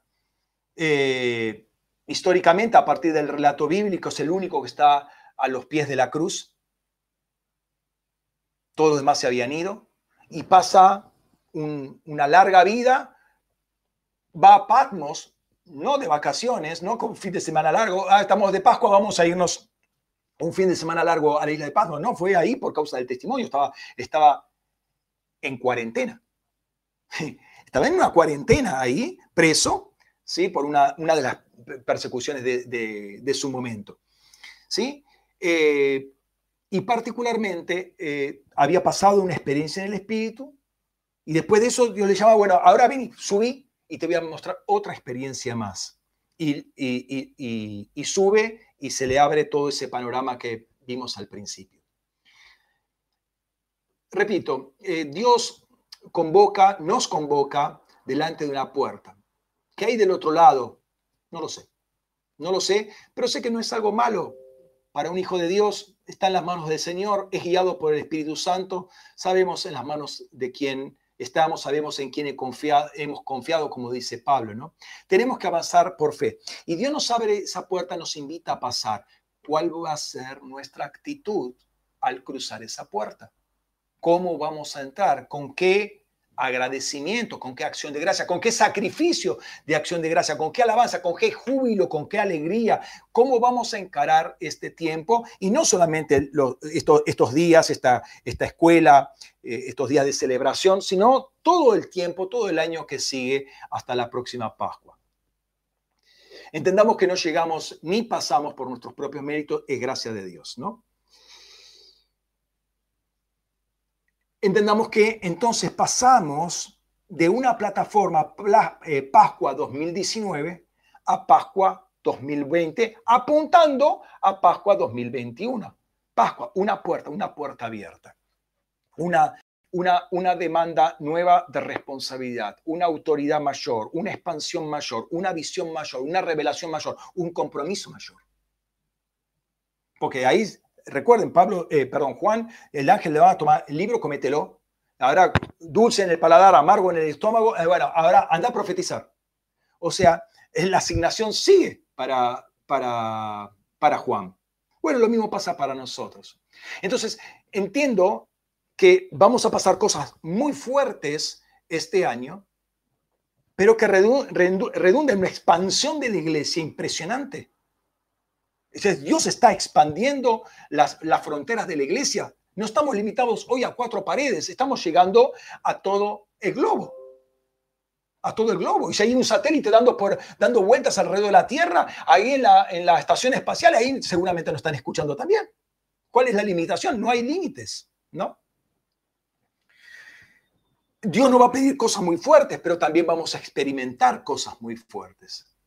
Y creo que hay trompetas que están sonando Hace unos días atrás, la semana pasada, algunos eh, pastores preguntaban qué, creíamos, qué creía que estaba pasando, ¿no? Eh, por todos estos eventos que están ocurriendo.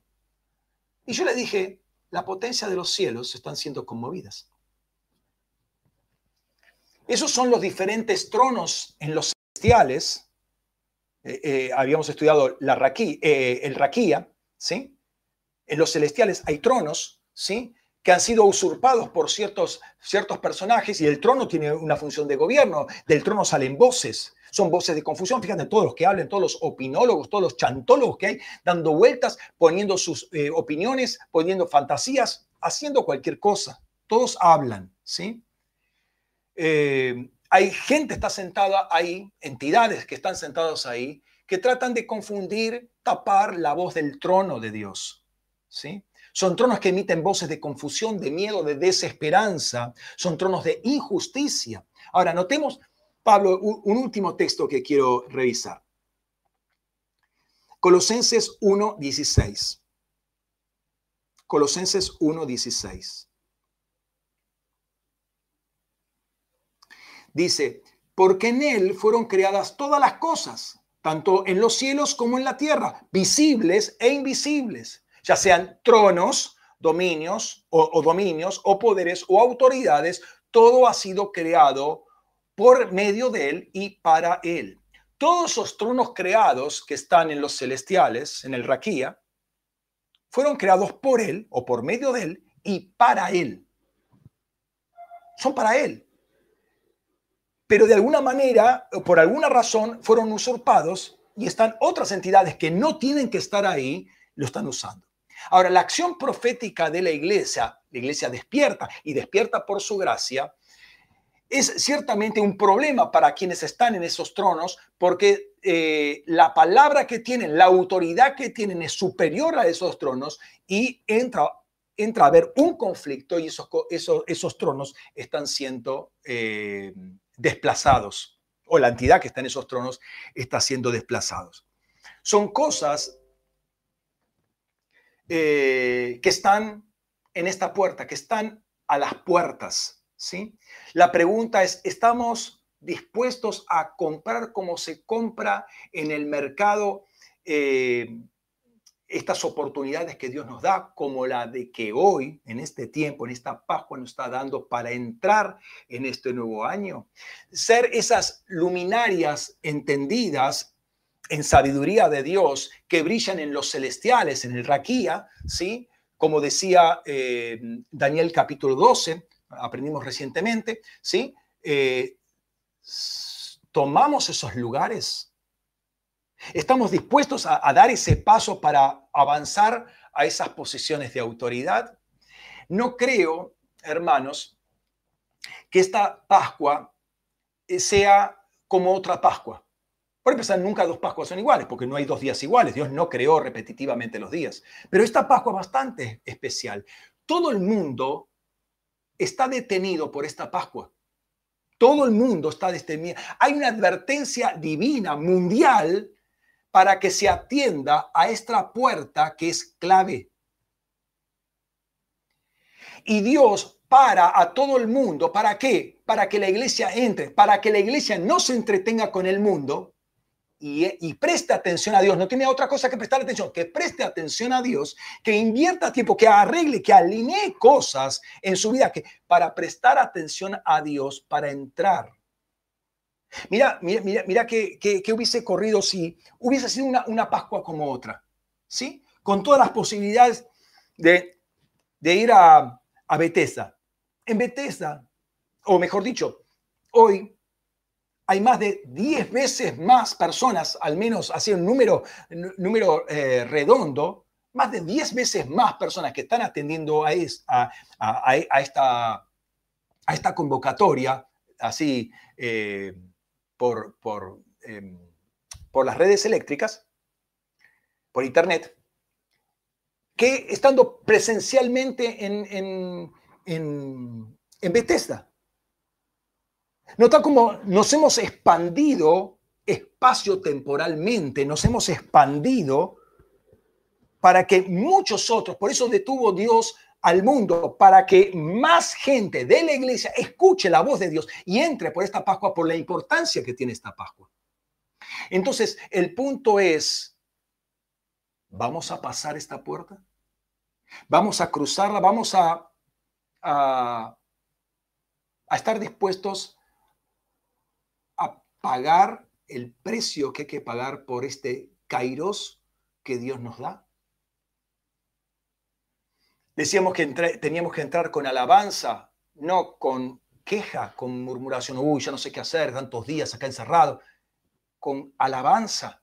Estamos entrando en una puerta. Estamos caminando por los alrededores de la mismísima presencia de Dios. Vamos a estar con, con quejándonos. No entendemos entonces lo básico del Salmo 100. Entonces, hermanos, creo que este tiempo es bastante particular, bastante especial, y Dios nos está llamando a, reflexionar fuertemente, alinearnos rápidamente, porque lo que viene es tremendo, lo que viene es grandioso, es, eh, es algo que no nos entra en la mente, en la imaginación. Recuerden la palabra de Pablo ahí en 1 Corintios 2.9, lo que ojo no vio, ni oído yo, ni subió al corazón del hombre, es lo que Dios tiene preparado para aquellos que lo aman. Y si nosotros lo amamos y estamos agradecidos y empezamos con acción de gracias o con sacrificio de acción de gracia, lo que no cabe en nuestra mente ni no hemos visto nunca, lo que Dios tiene preparado para nosotros, y Dios no es un Dios que mienta. Dios es un Dios fiel, Dios es un Dios veraz. Estamos delante de una plataforma que Dios nos establece, parados delante de Él, delante de la verdad, delante de la luz, delante del trono de justicia. Y Dios nos quiere hablar. Y Dios quiere capacitarnos, Dios nos quiere posicionarnos en otro lugar, en otro, en otro nivel, como decía, en otra plataforma de autoridad, de más peso, de más gloria. ¿Cuál va a ser nuestra actitud? ¿Cómo, ¿Cómo entramos en este nuevo tiempo? Yo te invito a que podamos cerrar un momento nuestros ojos y meditar un poco en esta palabra y en lo que Dios está pidiendo por medio de ella a cada uno de nosotros.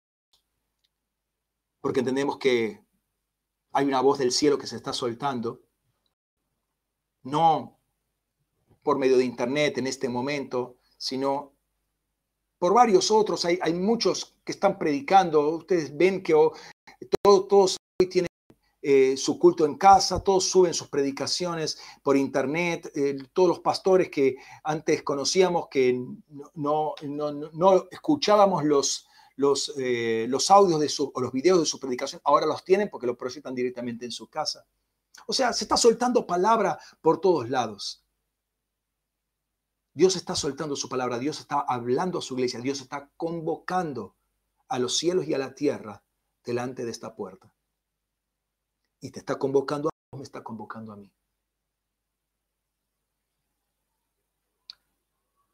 Señor, no podemos hacer oídos sordos a la voz de tu convocatoria. Dice tu palabra que ante ti se inclinan los cielos y todos atienden a tu llamado. Y somos los que estamos ahí, Señor. Por tu gracia nos has jalado a tu presencia, nos has atraído con cuerdas de amor, Señor. Y hoy estamos delante de ti, viendo esta puerta abierta que tú presentas delante de nosotros. Lejos esté de nosotros, Señor, ignorar esto. Lejos esté de nosotros tener una actitud inadecuada, Lejos de esté de nosotros responder con altanería, con soberbia, con orgullo, diciendo que esto no es para mí. Eh, mis creencias apuntan en una dirección contraria y el, y el orgullo religioso, el orgullo teológico, el orgullo académico pueda ser la piedra de tropiezo para resistir a esa gracia. Qué peligroso, qué, qué, qué, mal.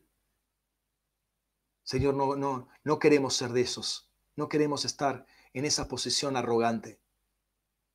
Queremos saber, entender que lo que tú abres para nosotros es un tiempo maravilloso. Como tú eres maravilloso, todo lo que viene de ti es como eres tú, Señor.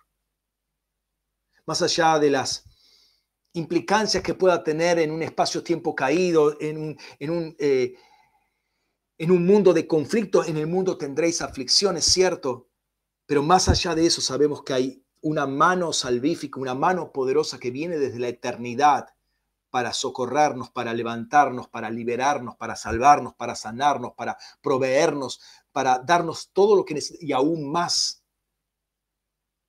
Y en eso queremos confiar, confiar en ti, confiar que hay recursos inagotables en ti y que tú nunca nos has fallado y nunca lo vas a hacer. Tú eres fiel. Tú te comprometiste, invócame y yo te liberaré, te libertaré.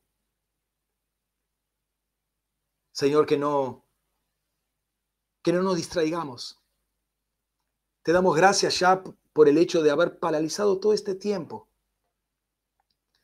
para no poder ir a ningún lado, para estar encerrados, para poder hablar contigo, para estar aprendiendo de ti, conociendo tu voz, conociendo tu corazón, reflejándonos y ver las áreas que tenemos que estar trabajando con tu espíritu para, para estar preparados, para estar aviv, para estar listos para entrar por esta puerta. Señor, gracias por por este tiempo, gracias por tu amor, tu misericordia, por tu visitación, por tu visitación que es oportuna. Recibimos esa, esa, esa, esa, esa visitación, la recibimos con, con gozo, con alegría, la, la recibimos por la fe. Nos aumenta la fe, fe que necesitamos. Por eso, gracias Señor una vez más.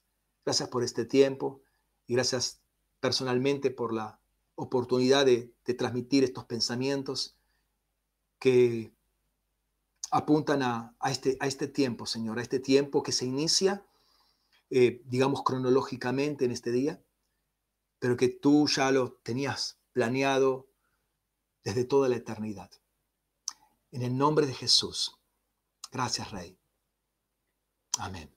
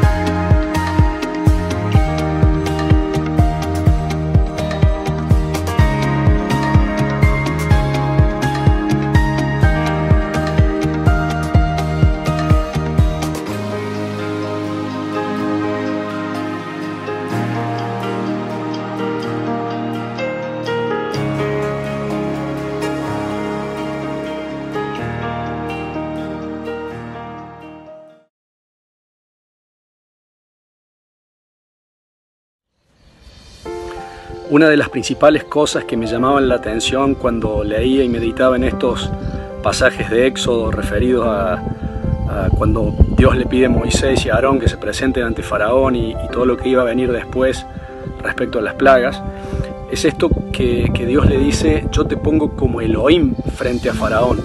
Dios poniéndolo básicamente en, la posición de, él mismo, Elohim, eh, él era el Elohim de, de Israel, entonces eh, al decirle yo te pongo como Elohim, lo, ubicaba en una posición de Dios, de alguna manera se podría decir así, eh, y sobre todo lo, pensaba desde este, desde este punto, de, enfrentar a alguien como Faraón que era considerado un dios en Egipto.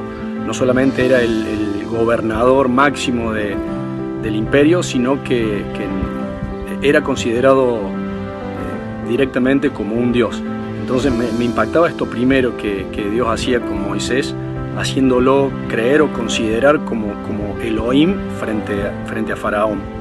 Después con esto de la primera plaga, eh, cuando, cuando Moisés y Aarón convierten el agua en, sangre, eh, poniéndome un poco en la, en la perspectiva de, de los egipcios que vivían esta situación, ahí en el pasaje relata que Moisés y Aarón lo hicieron frente a Faraón y los siervos. Y, si bien era, era una señal muy, muy tremenda, muy poderosa, eh, vemos por lo menos en lo que dice ahí que Faraón y sus siervos no se habían, no se inmutaron demasiado. Eh, me llevaba a pensar que ellos estaban acostumbrados a, vivir niveles muy, muy profundos de, ocultismo o de, o de magia o de este tipo de cosas que, que lo que estaba sucediendo, que era algo, podríamos decir, impensado, eh, algo fuera de todo parámetro normal para una mente normal, si cabe ese término, para ellos era algo, algo más que estaba pasando. De hecho, ahí dice en, uno de los últimos versículos de, de ese capítulo que habla de la plaga, de esta primera plaga, que Faraón se retiró sin darle mucha importancia al asunto pero sí pensaba la diferencia con el egipcio pueblo, el egipcio promedio, que al, verse frente a esta plaga, porque todo se convirtió en sangre, el agua de, estanques, hasta dice de macetas, de cántaros, todo se convirtió en sangre y tuvieron que empezar a trabajar haciendo pozos para poder tomar el agua eh, en, los alrededores del Nilo, eh, porque todo se había convertido en sangre. Quizás para el, para el egipcio común, el, egipcio del pueblo, sí fue algo, digamos, un poco más impactante, eh, pero por lo menos veo en esta primera, en esta primera intervención de Dios que no hubo demasiado revuelo. Eh, quizás por esto que, que mencionaba recién, estaban acostumbrados a vivir este tipo de cosas. De hecho, unos versículos antes, cuando cuando tiran la vara y que se convierte en serpiente, vienen los magos de, Egipto y también hacen lo mismo, tiran la vara y se convierte en serpiente, aunque la de Aarón se termina comiendo las demás, pero era algo que estaban acostumbrados a hacer. Y de hecho en el pasaje de, la conversión del agua en, sangre termina diciendo también que los hechiceros, los magos de Egipto hicieron lo mismo, dando a entender que de alguna forma hicieron ese, mismo prodigio. Eh, por el lado de los, de los israelitas, en la, mente de los israelitas también puedo separar un poco, o, se me venía a separar a lo que Moisés y Aarón estaban viviendo con lo que el resto del pueblo estaba viviendo. Moisés y Aarón estaban enfrentándose a Faraón, algo que era también impensado porque no, no, no cualquiera se enfrentaba a Faraón cara a cara, eh, frente a frente, yendo a hablar con él y, y diciéndole, empezándole a decir todas estas cosas siendo respaldados por Dios, pero también al mismo tiempo, eh, por un lado, al, hacer estos prodigios, me imagino en su interior, llenos de fe, llenos de, entusiasmo para, por, al, creerle a Dios, estar caminando hacia esa liberación del pueblo de Israel que Dios les había prometido, pero al mismo tiempo, después al ver que no sucedía mucho, también un poco vemos ese, ese bajón de, bueno, al final no, no, no los liberaste, sin poder entender el, proceso. Y, con el pueblo en general de Israel, también veo que si bien era una, una señal milagrosa, portentosa, poderosa, no cualquiera viene y toca el agua y se convierte en sangre, eh, tampoco creyeron mucho en ese momento a lo que estaba pasando, no, no fueron capaces de dimensionar lo que Dios estaba haciendo, venían de 400 y pico de años de esclavitud deseando esto y cuando estaba llegando, de alguna manera no lo estaban pudiendo creer. Se me viene un poco la, comparación con los fariseos o, los judíos cuando Jesús viene y, por tanto tiempo lo habían estado esperando que mm, ahora que estaban no, no lo estaban pudiendo asimilar o dimensionar correctamente. Creo que quizás el pueblo de Israel en general no, no, arrancó dimensionando lo que Dios estaba haciendo y a dónde iba a terminar todo esto. No, no lo creyeron definitivamente, por lo menos en, en ese momento.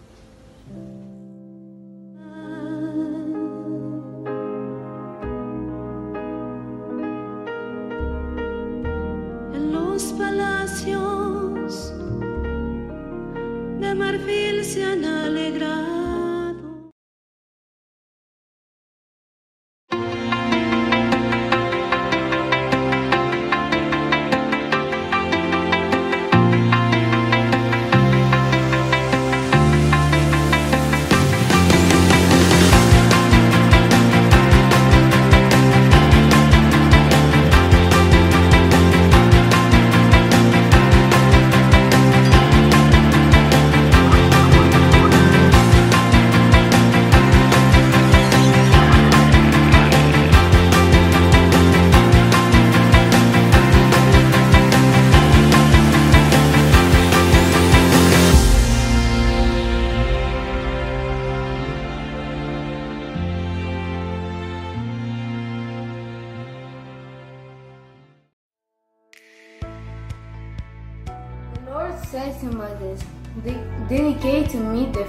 Firstborn son of every family and the firstborn males of your flocks and herds.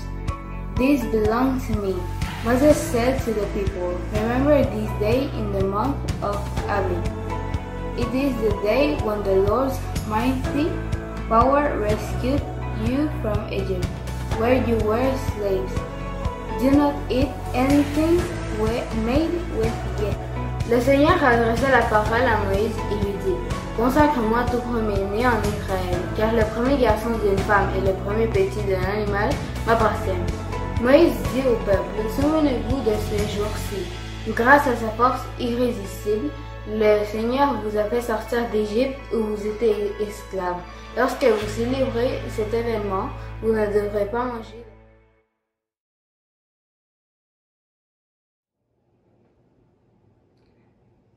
No habían terminado de recuperarse de la sexta plaga de los egipcios cuando Dios vuelve y le habla a Moisés y le dice que vaya a anunciar una séptima plaga que va a venir sobre todos ellos. Moisés se presenta delante del faraón y le comunica las palabras que Dios le ha dicho. Le dice que va a enviar una granizada tremenda sobre todo Egipto y que si quiere salvar lo que le quedó de su ganado, le recomienda que los guarde. Ahora, Faraón, como siempre, no atiende a la voz de Moisés ni a lo que Dios le está mandando a decir. Pero sí la palabra nos aclara que hay un grupo allí que está escuchando que sí le dio temor las palabras que escuchó. Moisés y Aarón terminan de comunicarle todo y salen de este lugar. A la mañana siguiente empieza la granizada tal cual como Dios había dicho que iba a suceder. Ahora, ¿qué era lo particular de esta granizada? No era una tormenta cualquiera y no era que los egipcios antes no hubiesen visto granizo o no hubiesen experimentado tormentas en Egipto, pero no era nada parecido. De hecho, la Biblia nos dice que nunca en Egipto, ni siquiera desde que había sido fundada como nación, se había visto algo como lo que ese día comenzó a suceder.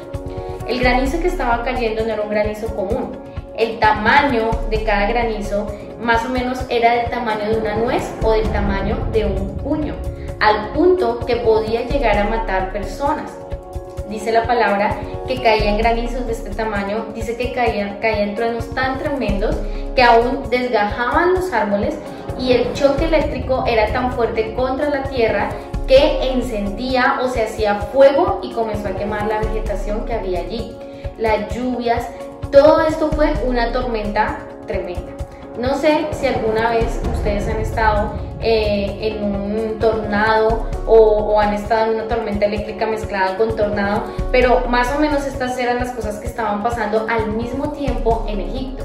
Ahora, lo maravilloso de esto era que en la tierra de Gosén no estaba sucediendo. Entonces, imagínense usted como hebreo desde su casa escuchando todos los tremendos truenos que estaban pasando, pero viendo cómo caían era sobre la tierra de Egipto, cómo caían sobre los egipcios, viendo los granizos, viendo todo eso que estaba sucediendo, pero donde tú estabas esto no estaba pasando.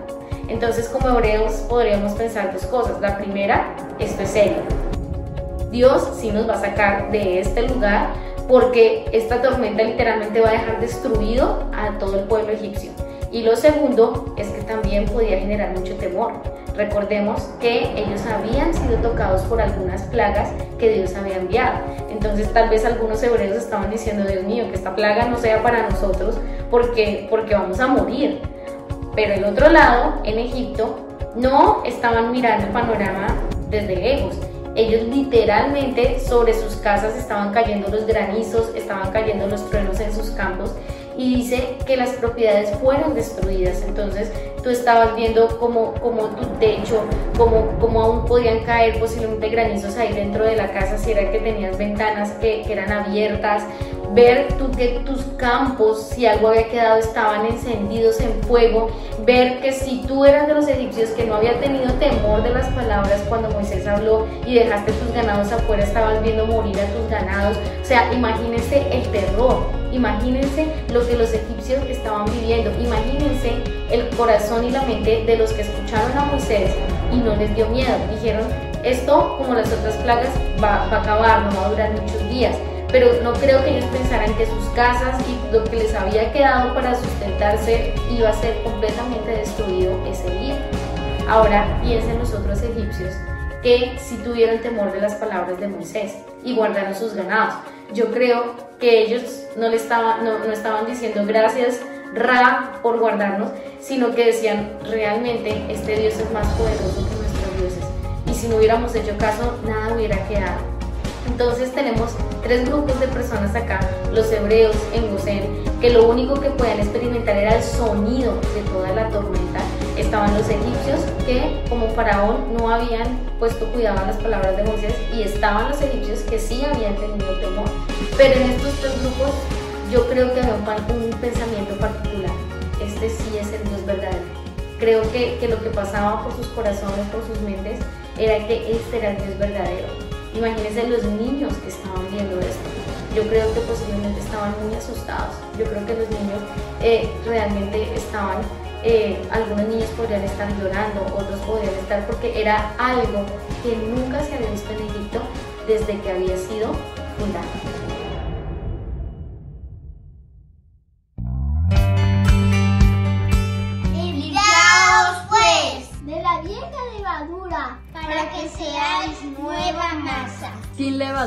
Como sois. Porque nuestra Pascua, es Cristo, ya fue sacrificada por nosotros.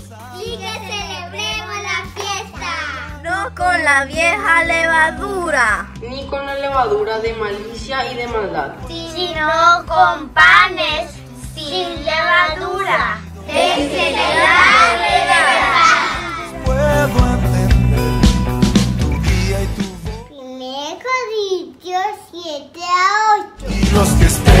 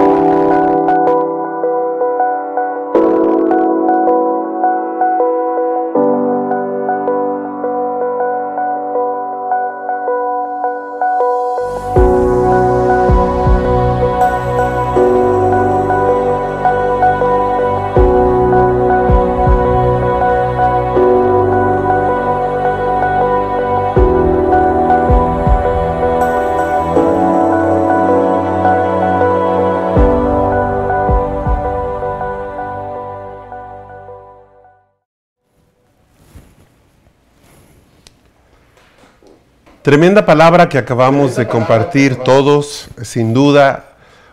Ha sido algo que ha removido muchos conceptos y estructuras.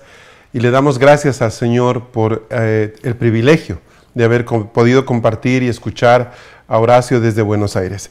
Bien, tenemos algo más para compartir, así que quiero animarles a todos que simplemente pues se acomoden ahí con toda la familia, con todos los que están participando de esta preciosa reunión quiero pedirles que se afilen porque esto no ha terminado.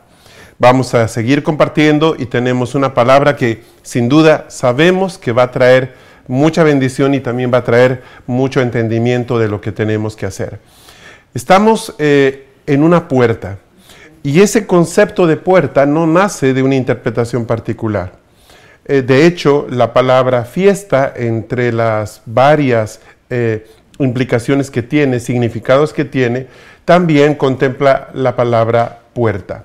Ahora, este concepto de puerta tiene mucho sentido en el asunto de la Pascua. Recuerden ustedes que la puerta con los dinteles o el dintel y los postes pintados con sangre era la señal de que en esa casa se estaba comiendo el cordero pascual.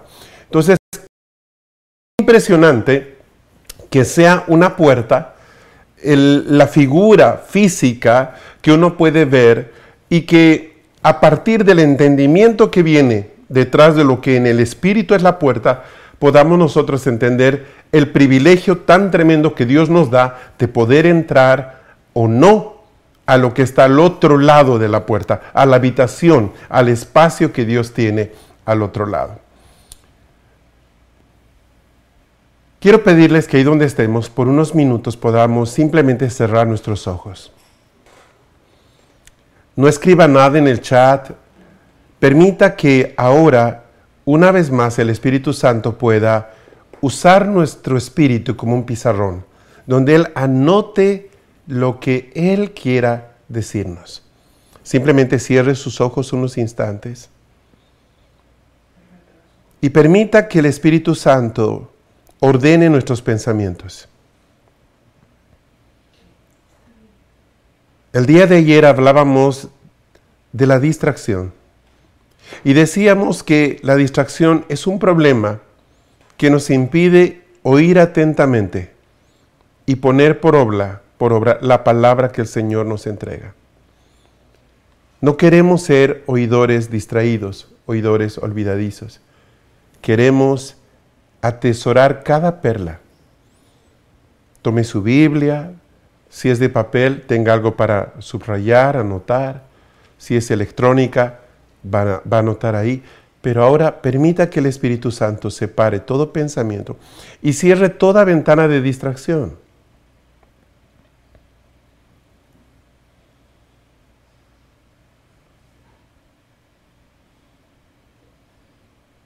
Señor, entendemos que estamos frente a una puerta. Y queremos tener, Padre, la sabiduría para saber qué hacer frente a ella.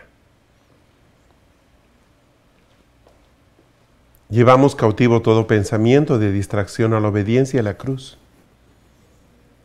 Y declaramos que todo lo que estamos recibiendo queda atesorado en nuestro corazón ni una sola semilla queremos que se pierda.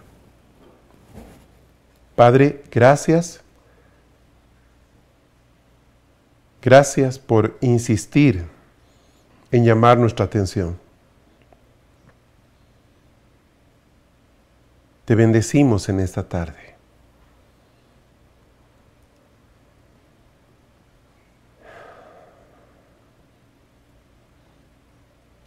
Y en Cristo Queremos que nuestros ojos sean abiertos cada vez más, que todo, que toda escama de ceguera, de, de confusión, desaparezca de nuestros ojos. Y que podamos, sin lugar a dudas, ser conocidos en el cielo por personas que te creen.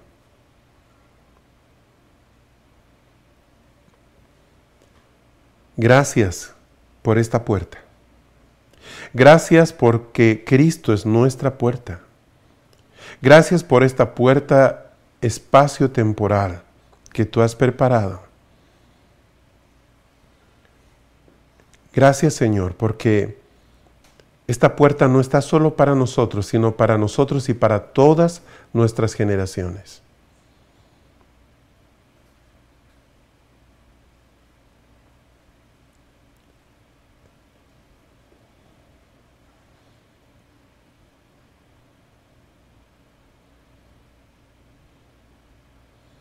Que las naciones sepan que tú estás soltando un tiempo de arrepentimiento para que el espíritu del pródigo sea sujetado y pueda volver a casa recordando que tiene un padre. Padre, en este momento nosotros oramos por aquellos que no te conocen por aquellos que hasta este día todavía no te han encontrado. Oramos para que en estos, en estos días, en estas semanas, Señor, esa red que tú has preparado para este tiempo esté lista para poder sacar del mar de la confusión a aquellos que tú has marcado para esta generación. Oramos por aquellos que un día te conocieron, pero que por los afanes de la vida permitieron que la semilla se secara, se perdiera. Oramos por aquellos que recibieron con alegría la palabra, pero que no supieron cuidarla, y las aves del, cielo se robaron esa semilla. Padre, en este día, en ti, oramos porque venga a nosotros tu reino y se haga tu voluntad.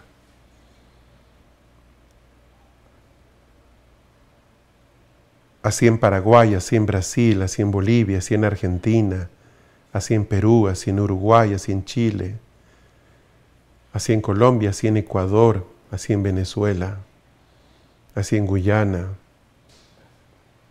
así en Centroamérica, así en Estados Unidos, así en Canadá, así en España, así en Marruecos, así en Italia, en Francia, en Holanda, así en Alemania, así en Turquía, así en Rusia, así en China, así en Corea, así en Australia, así en Japón, Padre, así en la tierra como en los cielos.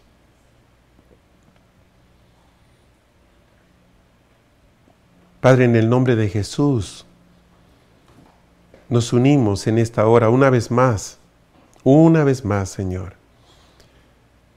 para que al escuchar nosotros atentamente también escuche la tierra y Señor, si al menos hay uno de cada nación, por ese uno esté el ángel de esta nación escuchando lo que tú quieres decirles. Para que Mahanaín sea establecido, Señor, en estos días de Pascua. Te damos a ti el honor por haber separado este tiempo, por habernos sacado de la rutina del trabajo, del estudio, de los quehaceres y habernos obligado a estar quieto, Señor, para escucharte.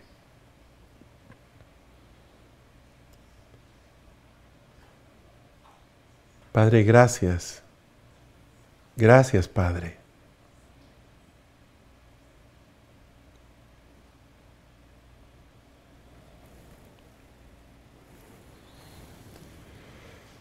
El día de ayer hablábamos acerca de la importancia de aprender a escuchar. Y esto no tenía que ver únicamente con, con Dios, sino aprender a escuchar también a nuestros hijos, a nuestra esposa, aprender a escuchar nuestro corazón.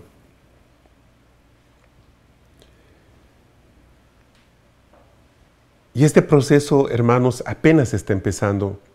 Quiero que por un momento consideren que la Pascua fue el final de Egipto, pero fue el principio de Israel. O sea, realmente las diez plagas dejaron a, Israel en una posición de espectador. No hizo nada Israel. Israel solo podía mirar, asombrarse, creer. Realmente Israel tenía que demostrar si creía después de la Pascua. En pocas palabras, la batalla para Israel empieza cuando ellos salen de Egipto. Eso significa que el hecho de que Dios esté abriendo una puerta no significa que eh, ya de manera eh, inmediata nosotros estamos al otro lado. Pues sí, vamos a entrar, pero sabe, al otro lado. No piense usted que nos están esperando campos floridos. Nos espera tiempos de guerra, tiempos de conquista, tiempos de pelear por lo que Dios quiere darnos. O sea, Israel no sale eh, para disfrutar de un oasis. Ellos salen y van a caminar tres días, van a llegar a cruzar un, cuerpo de agua que va a poner en, realmente en prueba su fe, pero luego van a tener que caminar y van a caminar por cerca de nueve meses hasta el monte Sinaí, donde el Señor va a entregarle su ley. Consideren ustedes que ese pueblo que apenas hace unas semanas atrás ni siquiera se acordaba del nombre de su Dios, ahora, no por el hecho de salir, como en un gran desfile, ya eran un pueblo ordenado y una nación. Eran personas llenas de alegría, de entusiasmo, pero eso les va a durar poco. Cuando ellos empiecen a sentir eh, el aburrimiento de los alimentos, o aquello, la presión, la molestia, van a empezar las quejas, los reclamos. Va a entrar otro tipo de, batalla en ellos. Ya no es el faraón que está al frente, el que los oprime, ahora van a tener que pelear con sus pensamientos y con su corazón.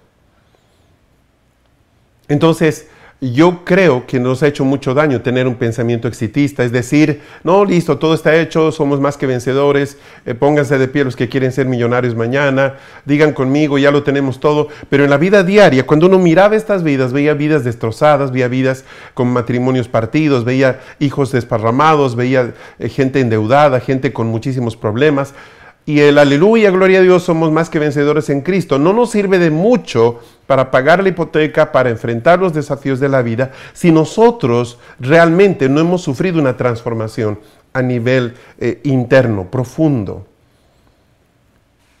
Y eso es lo que empieza en Pascua. Pascua es un tiempo que Dios habilita para que el pueblo de Israel empiece a comer una dieta de la que, eh, que no estaba, con la que no estaba acostumbrado y que necesitaba familiarizarse. Es un tiempo en el cual ellos empiezan a escribir una nueva historia.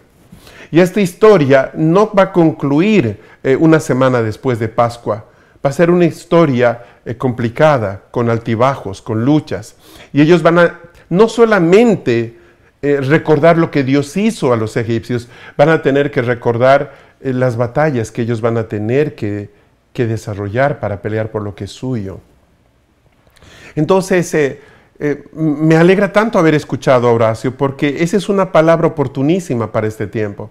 Estamos frente a una, a una puerta, pero todos los verbos que están en modo imperativo que nos ha leído no son para nada pasivos, son verbos que nos eh, ponen en posición de vigilancia, de expectativa, de acción. Y de eso se trata. O sea, Cristo ha conquistado todo para que nosotros podamos triunfar, para que nosotros podamos verdaderamente ganar. Pero la batalla la vamos a tener que librar nosotros. Y vamos a tener que aprender a creerle al Señor y vamos a tener que aprender a, confiar en Él. Entonces, mis amados, eh, celebremos, sí, claro que sí. Son días de celebración, pero son días para celebrar apresuradamente porque es la Pascua del Señor, dice. Es un tiempo para mirar adelante entendiendo que el Dios que juzgó Egipto es mi Dios. Y si no pasó por alto a Egipto, tampoco va a pasar por alto las cosas que yo quiera hacer. Necesito tener temor de Él. Y ese temor me va a llevar a buscar no equivocarme, a hacer las cosas correctamente. Estamos en un tiempo que exige gran responsabilidad. La palabra Pascua viene de una palabra hebrea, de un verbo hebreo, pesaj, que significa pasar por alto. Quiero que lo repita. ¿Y dónde está? Pasar por alto. La palabra Pascua, un verbo hebreo, Pesaj, significa pasar por alto. Me gusta mucho eh, la palabra Pascua en inglés, Passover. Passover en inglés, Pascua, Passover, significa exactamente eso, pasar por alto, pasar por encima. Ahora, ¿por qué Dios le, le pondría este nombre a este tiempo? Él dijo, esta es Pascua de Jehová. ¿Por qué Dios le pone la palabra pasar por alto? Bueno, ese es un tema interesante. Quiero pedirle en esta noche, por favor, que eh, tome su Biblia. Todavía en algunas ciudades es tarde, en otras ya como en España es noche. Y voy a pedirle que busque, por favor, el libro de Éxodo, capítulo 12, es el libro por excelencia. En cuanto a la Pascua, ahí aparece la primera Pascua como tal. Y vamos a buscar, por favor, el versículo 12 y el versículo 13. Éxodo capítulo 12, versículo 12 y 13. Porque esta noche pasaré por la tierra de Egipto y heriré a todo primogénito en la tierra de Egipto, tanto de hombre como de animal, y ejecutaré juicios contra todos los dioses de Egipto, yo el Señor y la sangre os será por señal en las casas donde estéis, y cuando yo vea la sangre, pasaré sobre vosotros. Cuando yo vea la sangre, Pesaj. Cuando yo vea la sangre, Passover. Cuando vea la sangre, pasaré sobre vosotros, y ninguna plaga vendrá sobre todos vosotros para destruiros cuando yo hiera a la tierra de Egipto. Este texto lo leímos ayer, justamente, cuando hablábamos de esa décima plaga que yo les decía que no era propiamente una plaga. Pero dejémoslo ahí. Ahora, eh, entendimos de que esta Pascua, sí, la Pascua como tal, eh, Dios le estaba estableciendo por varias razones. Una que sale acá, que era juzgar a los dioses de Egipto y a Faraón. Otra era para que ellos tengan ocasión de poder enseñarles a sus hijos quién era Dios y lo que era la redención. Eso en el verso 24 al 27 del mismo capítulo. Sin embargo, eh, hay más cosas en este pasaje, en, este, en esta celebración, que, son importantes que consideremos. Quiero pedirle que vaya ahora al libro de Proverbios, Proverbios capítulo 19. Busque Proverbios capítulo 19. Y de verdad sabe al compartir esta palabra, yo le estoy orando en mi corazón al Señor para que Él pueda realmente abrir su entendimiento para que lo que Dios está haciendo en el cielo en estos días em, no pase sobre usted, sino que usted pueda experimentarlo.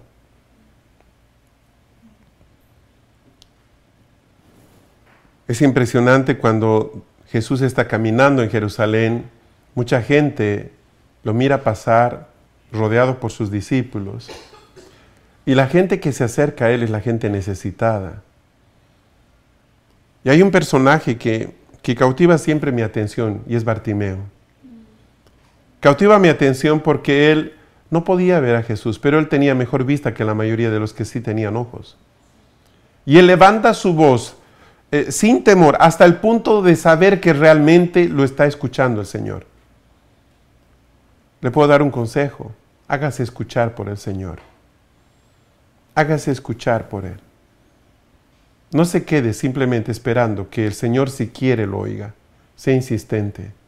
Jesús dice que, hablando de la viuda molesta, que viene cada día a pedir algo a un, a un hombre injusto. Este hombre injusto por el solo hecho de, evitarse la molestia va a responder. Nuestro Dios no es injusto, ni somos una molestia para Él. Pero este es un tiempo en el que cada uno debe pelear por lo que es suyo. Horacio decía, no puede usted ofrendar por otro, usted no puede dar gracias por otro. Eso es cierto, eso es cierto. Si usted está agradecido, usted tiene que ser el que levante su voz. Si usted es el necesitado, es usted que tiene que levantar su voz. En el libro de Proverbios capítulo 19, dice el versículo 11, 19, 11, la cordura del hombre detiene su furor, y su honra es pasar por alto la ofensa. ¿Sabe? Cuando leí este versículo eh, me golpea mucho el corazón. Eh, básicamente por esto, porque eh, todos somos propensos a enojarnos. Todos, todos, todos. Vamos a ser expuestos en nuestra vida a situaciones en las que vamos a tener razones y derecho de enojarnos. Pero sabe, dice acá este versículo, la cordura, la mesura del hombre detiene su furor, su enojo, su ira. Y dice, y su honra es pasar por alto la ofensa. Qué impresionante. Hay gente que le ha ofendido. Bueno, ¿quiere que Dios le diga que usted es honroso? ¿Que es digno de honra? Pase por alto la ofensa. No espere que la otra persona le pida disculpas. Pase por alto la ofensa y sea honorable. Qué impresionante, ¿verdad? Claro que es, rico que alguien nos pida perdón. Es genial. Qué bueno es eso. Pero, pero lo que dice aquí en Proverbios me, me sacude profundamente. Porque yo era una persona que tendía a enojarme. Yo peleaba con mi ira peleaba con mi resentimiento. Y lo confieso delante de miles de personas, porque era algo que me avergonzaba. Me molestaba cuando hacían cosas, los choferes o las personas que manejaban sus vehículos hacían algo que no era correcto hacer, o me cruzaban de manera inapropiada, me molestaba mucho y me ponía a pelear. Yo era hijo de Dios, y yo era creyente.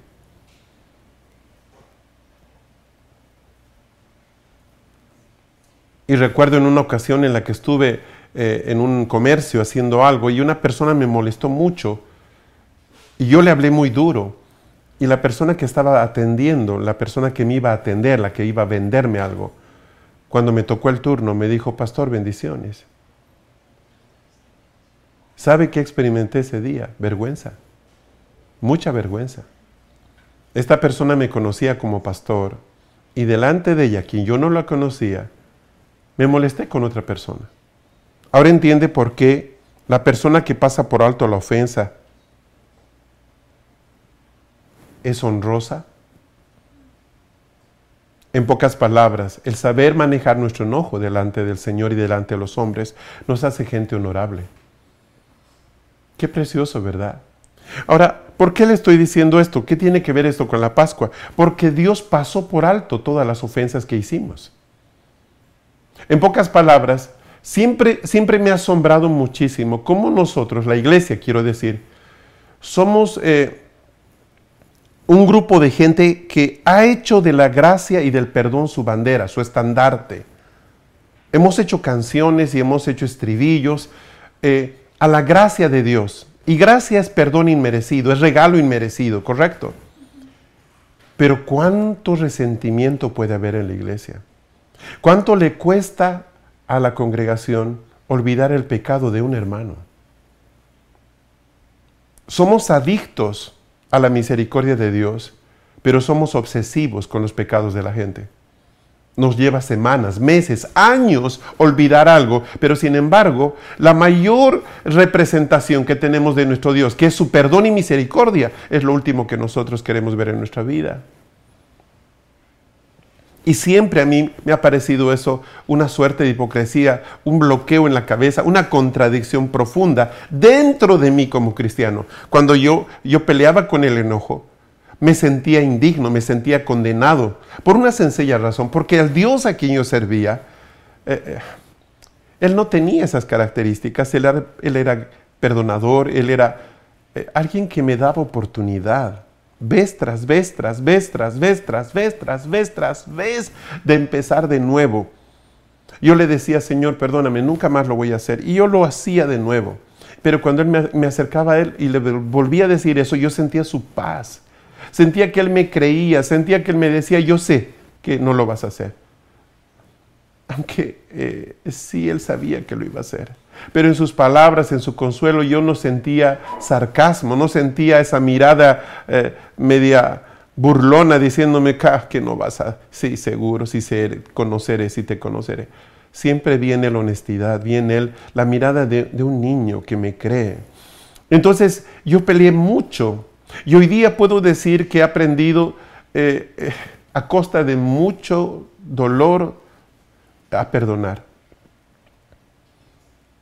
Y eso me ha liberado muchísimo, ¿sabe? Porque puedo dormir en la noche feliz sabiendo, sabiendo que en mi corazón me estoy esforzando en este tema en ser más parecido a mi papá. Y todavía me falta, seguro que sí. Pero no quiero que esto sea un problema. No quiero que sea un problema entre los hermanos, en mi familia. Eh, no quiero que sea un problema. Quiero ser una persona honorable. Que el cielo me vea honorable. Y ahí entiendo yo de que dice, ¿verdad? De que yo debo detener, aprender a detener mi furor. Y, les repito, eso no es fácil para mí. No sé cómo le vaya a usted. no le pregunto. En mí fue todo un tema. He avanzado, he, cortado la cabeza de este gigante. Yo no soy como era de rencoroso hace años, pero seguramente todavía tengo algunos jebuseos que debo enfrentar. Y quiero hacerlo. He aprendido a dormir con la espada debajo de la almohada para poder confrontar eso que a mí, eh, en lo personal, me dificulta eh, en mi relación con Dios. Pasar por alto podríamos definirlo como no poner atención a esto. Imagínese, alguien le da algo a propósito malo yo le digo Pascua, esto es, pásalo por alto. Es decir, no lo mires, pasa por encima de eso. Que no, no permitas que te estorbe, no permitas que sea una molestia, no permitas que te quite el honor. No pongas atención a eso. No le des importancia a algo, exonéralo. Libéralo de la responsabilidad de tener que disculparse, libéralo. Todo eso significa Pascua. Usted puede celebrar la Pascua de la forma más judía y religiosa, puede conseguir las mismas hierbas amargas del, mar de Galilea y puede traer un cordero desde, Israel, pero si usted no es una persona que sabe pasar por alto las ofensas de la gente, de su propia familia, puede comer la Pascua diez veces a la semana, no va a cambiar nada. No va a cambiar nada en absoluto. Porque no es lo que hacemos, es lo que somos, es donde, de donde nace las actitudes. Dios quiere nuestro corazón. Le hemos puesto tanto énfasis a lo superficial. Sí, es cierto, lo ideal es celebrar este pan o esta Pascua con pan sin levadura. De ahí que nosotros mismos le pasamos una receta para que todos pudieran tener eh, esta receta en casa. Pero no la pudo conseguir, no importa. Porque la verdadera levadura no es la que se va a comer, la que va a terminar en el estómago y luego que va a terminar en el baño. La verdadera levadura está en el corazón. Son esas cosas que Dios aborrece de nosotros, que no se resuelven a menos que las enfrentemos. Entonces sí, había gente que con muy buen corazón, y lo digo con, aprecio, por favor, nos escribían y me decían, no voy a poder conseguir pan sin levadura. O algunos nos decían, pero ese pan que usted tiene ahí no parece sin levadura. No era lo importante. ¿Por qué? Porque ahora en Cristo ya no es lo importante que cuidemos cada detalle que estaba en el antiguo pacto, porque nuestra Pascua es Cristo los detalles a los que hay que poner atención ya no son exactamente los mismos. Porque si no tendríamos que estar cuidando, un montón de aspectos muy pequeños que están en la palabra. De hecho, tendríamos que pensar en irnos a buscar un cordero y sacrificarlo.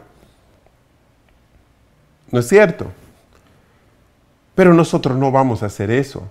¿Por qué? Porque estamos viviendo en el otro lado de la página donde ya todo se ha cumplido. Cristo cumplió todo, todo lo que estaba escrito en la ley. Todo. Nosotros hoy día podemos vivir en una plenitud diferente porque Él cumplió todo lo que nunca hubiéramos podido cumplir. De hecho, no hubo un solo judío que cumplió todo. Entonces, eh, si pudo conseguir la, el pan y hacerlo sin levadura, gloria a Dios. Si no, no se haga, no se haga problemas. Mire la puerta que está delante y dése cuenta que la levadura de la que estamos hablando es diferente a la que vamos a comer. En el libro de Éxodo capítulo 34 hay un verso muy precioso que le voy a pedir que lo pueda revisar, Éxodo 34. En realidad vamos a leer dos versículos, si me permiten, verso 6 y verso 7, Éxodo 34, 6 y 7.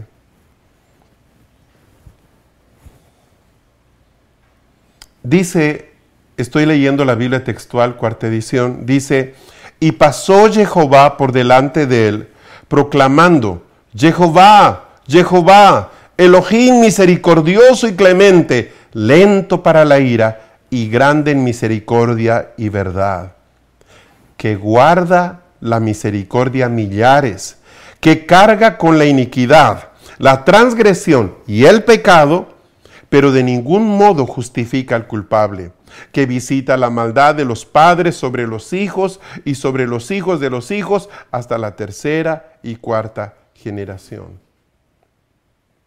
Ahora, aquí necesitamos nosotros tener una visión eh, de balance. Por un lado, la Pascua significa pasar por alto, es decir, nos muestra que Dios está pasando por alto una cantidad de cosas en nuestra vida. Pero por un momento, escúcheme, entiéndame. La Pascua, la primera, se celebra estando en Egipto.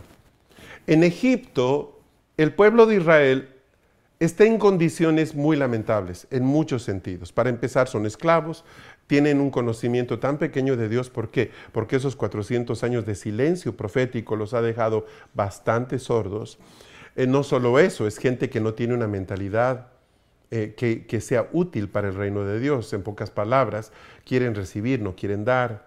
Es gente exigente, caprichosa. ¿Por qué? Porque han tenido una estructura faraónica que los ha tratado como piezas, como, como, como esclavos, como empleados, pero no como hijos. En fin, hay una cantidad de cosas. Entonces, esa primera Pascua, básicamente lo que les pide a ellos es creer meterse en casa, cerrar la puerta, estar seguros de que la sangre está cubriendo los dinteles de la puerta y, la parte superior, los postes y el dintel, quiero decir. Y comerse el cordero exactamente como Moisés lo dijo. En pocas palabras, no deben sobrar nada, debe ser asado al fuego, todos los detalles, estamos. Dios no les pide que se perdonen, que olviden esto, que hagan aquello no les pide que hagan grandes oraciones, les dice que coman la Pascua apresuradamente y ya. Pero cuando leemos Éxodo 34, estamos hablando de haber, de que el pueblo de Israel, de haber recibido las tablas de la ley y haberlas Moisés roto, tiene que volverlas a recibir. O sea, ya estamos hablando de un pueblo que ya no está esclavizado a Faraón, pero que ahora está actuando de manera incorrecta. En pocas palabras, no tiene el recurso de decir, mira, estoy así porque Faraón me. Ya Faraón no existe.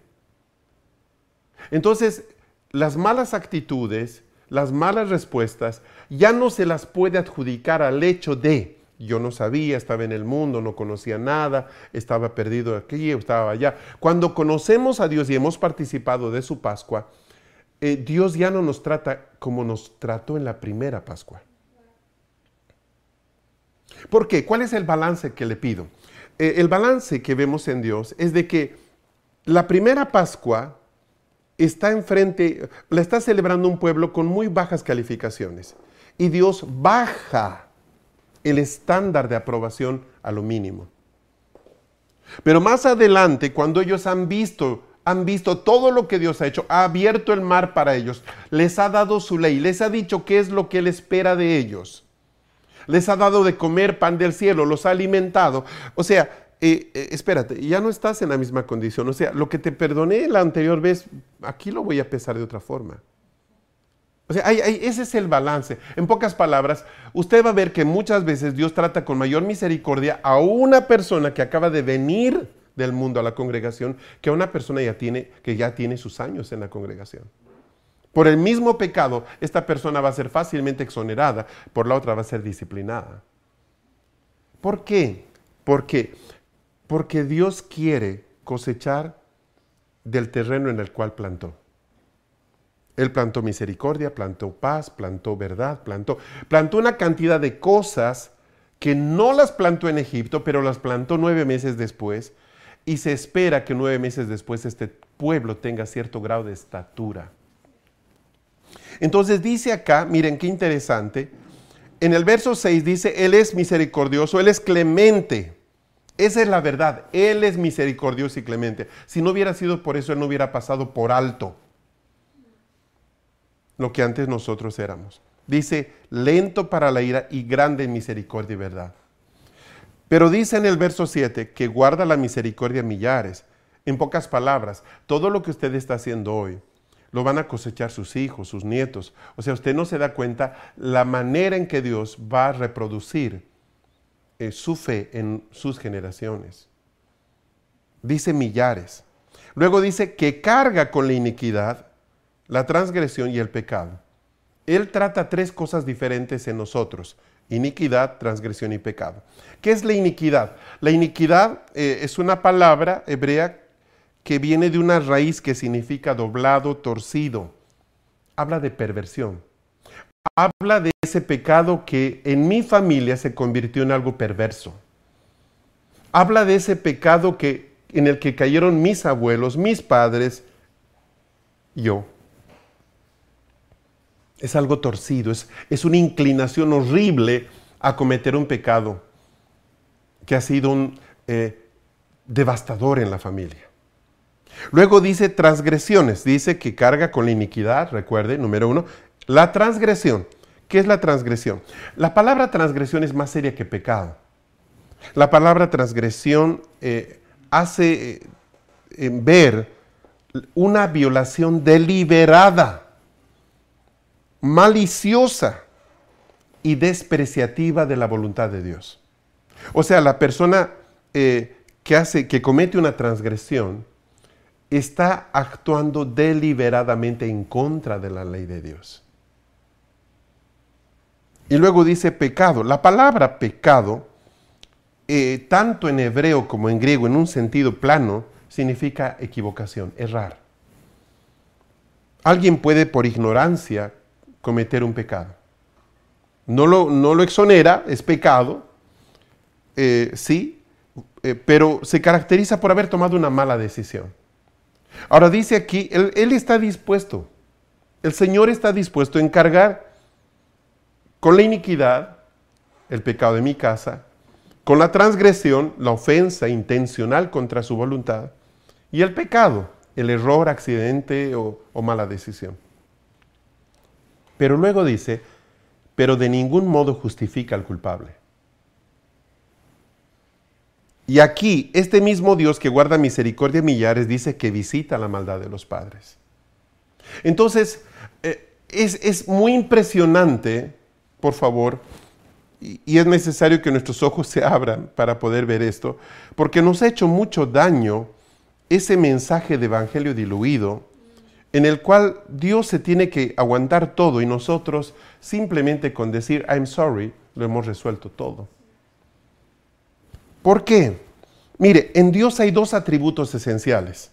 Por favor, quiero que por un momento usted pueda eh, meditar en lo que le voy a decir. Por un lado, Dios es amor. No, no tiene amor únicamente, Él es amor. Es un amor tan tremendo que no hay manera humana de expresarlo, de, explicarlo, no hay forma. Es un amor que lo lleva a Dios a perdonarnos. ¿Me entiende? Su amor lo lleva a perdonarnos. Pero por el otro lado, Él es justo. La justicia de Dios le demanda y le insiste que el pecado debe ser castigado. Ahora, estos dos atributos de Dios, su amor y su justicia, em, no parecen reconciliables. Entiende lo que le estoy diciendo, ¿verdad? Porque el amor hace que, Dios pues, nos quiera perdonar de todo. Pero su justicia, y es que Él al ser Dios, no solo es amor, también es justo. Pero su justicia busca que la, ofensa sea castigada. ¿Cómo Dios reconcilia esto? ¿Cómo, cómo, cómo Dios equilibra esto? Para el hombre ha sido más fácil. Ha hecho un evangelio de gracia y tolerancia y ha hecho un evangelio legalista. Escoge usted el que quiera. Pero ninguna de esas dos solas son la realidad. Hay algo en Dios que puede unir estas dos cosas y la vamos a descubrir en un momento. Pero todavía no se lo voy a adelantar, espéreme. La escritura nos enseña que existen cuatro cosas que el Señor pasa por alto. Recuerde que la palabra Pascua es pasar por alto. Estamos hablando de eso. Bueno, en la escritura hay cuatro cosas que Dios pasó por alto. Y quiero que las podamos revisar para poder tener una revelación más completa de esto. ¿Por qué pasó por alto? Las pasó por alto para que nosotros podamos heredar su reino. ¡Wow! quiere conocer cuáles son las, cuatro cosas que él pasó por alto. Muy bien, vamos. La primera que pasó por alto nace justamente en Éxodo 12. Él pasó por alto la destrucción. En el versículo 23 de este capítulo 12, del terrible capítulo 12 de la Pascua, Éxodo 12, dice en el versículo 23, así cuando Jehová pase para herir a los egipcios, verá la sangre en el dintel, y sobre ambas jambas pasará Jehová de aquella puerta, y no dejará que el destructor entre para plagar vuestra casa. Eso dice la Biblia textual. Lo leo de nuevo. Así cuando pase Jehová para herir a los egipcios, verá la sangre en el dintel y sobre sus eh, eh, perdón, y sobre ambas jambas, y pasará Jehová de aquella puerta y no dejará que el destructor entre para plagar vuestra casa. Le voy a leer el mismo versículo en la Biblia de las Américas. Lo dice de una forma un poco más coloquial. Dice, pues el Señor pasará para herir a los egipcios y cuando vea la sangre en el dintel y en los dos postes de la puerta, el Señor pasará de largo aquella puerta y no permitirá que el ángel destructor entre en vuestras casas para heridos. En el capítulo 12 de Éxodo ustedes pueden ver que Israel tenía que poner la sangre del cordero, del cordero en los dinteles de las puertas para que cuando el ángel destructor llegara pasase por alto la destrucción de esa casa. Ahora, esto nos estaba mostrando lo que la sangre del Cordero de Dios, es decir, Cristo Jesús, iba a ser por nosotros. Esta primera Pascua nos está anticipando la redención del, ser humano de una forma tan impresionante, ¿verdad? Pero ciertamente este primer pasar por alto no solamente es la muerte del primogénito, este pasar por alto es librarnos del destructor. Eso es maravilloso, es realmente glorioso.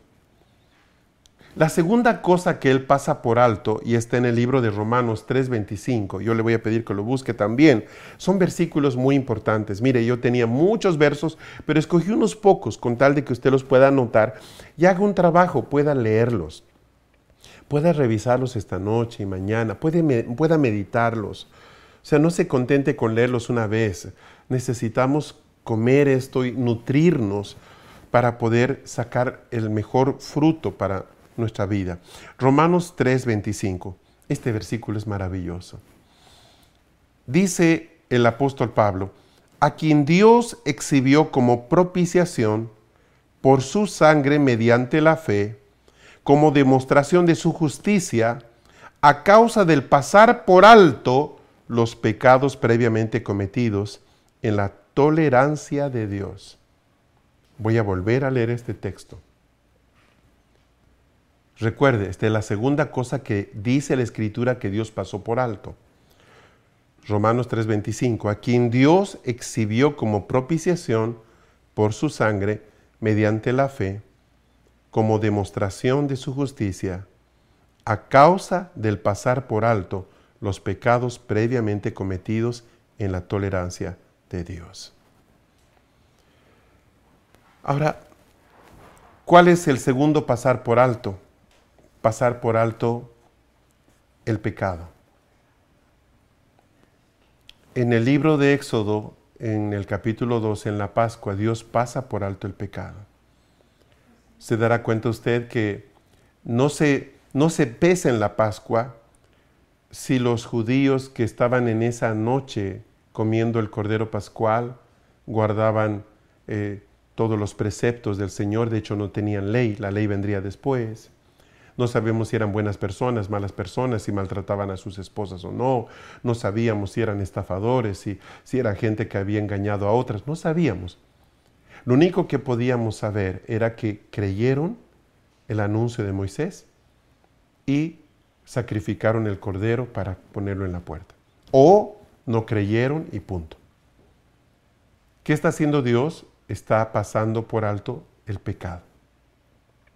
Ahora, cuando venimos nosotros al Padre, cuando venimos a Cristo, o a, través de Cristo al Padre, eh, Dios tuvo que pasar por alto nuestro pecado. Pero recuerde, tenemos un Dios que por un lado es amor y por otro lado es justicia. ¿Cómo se reconcilia esto? Pues bien, hay una palabra clave aquí en Romanos 3:25 que si, si usted tiene su propia Biblia, puede usted marcar para que esta palabra quede eh, realmente separada, señalada, como un indicador de la obra de Cristo. Y es la palabra propiciación. Es una palabra maravillosa.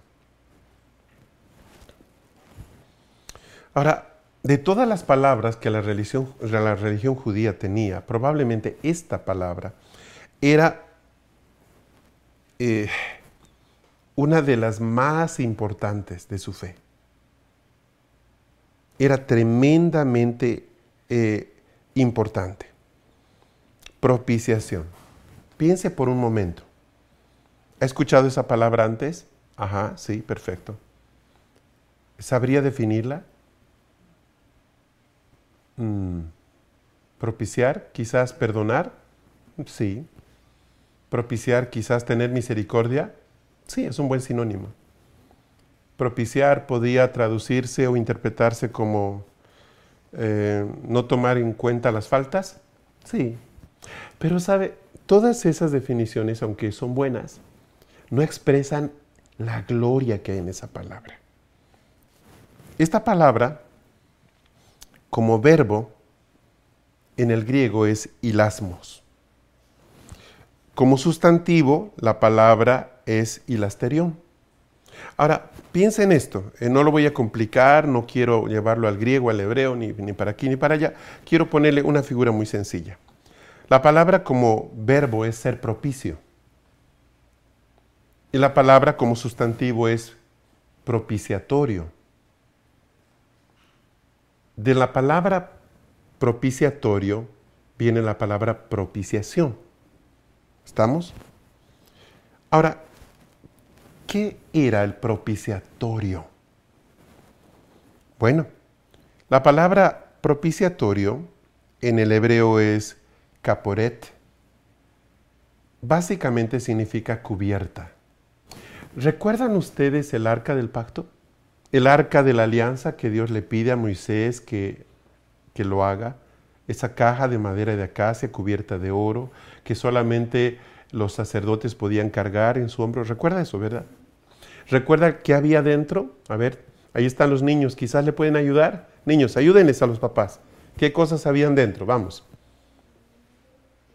Ustedes saben, vamos. Eso. Muy bien, las tablas de la ley, si dijeron eso está bien. Segundo, estaba también la vara de Aarón que reverdeció, ese, esa ramita de almendro que aunque estaba separada del, del árbol, seguía verde y florida. Perfecto. Y tercero, Vamos, ¿cuál era la tercera cosa que estaba ahí? La copa de maná. Una copa de oro con maná. Ahora, lo, interesante era que el maná se, descomponía, ¿verdad? De un día a otro, no se podía almacenar, pero el maná que estaba en el arca estaba fresco eh, todo el tiempo. Ahora, ese era el arca. El arca tenía una tapa. Esa tapa era un bloque de oro que tenía dos querubines con las alas encontradas. A esa tapa se llamaba propiciatorio. De esa palabra aparece la palabra propiciación.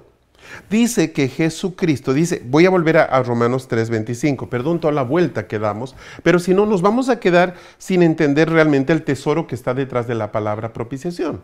Dice, a quien Dios exhibió como propiciación por su sangre mediante la fe.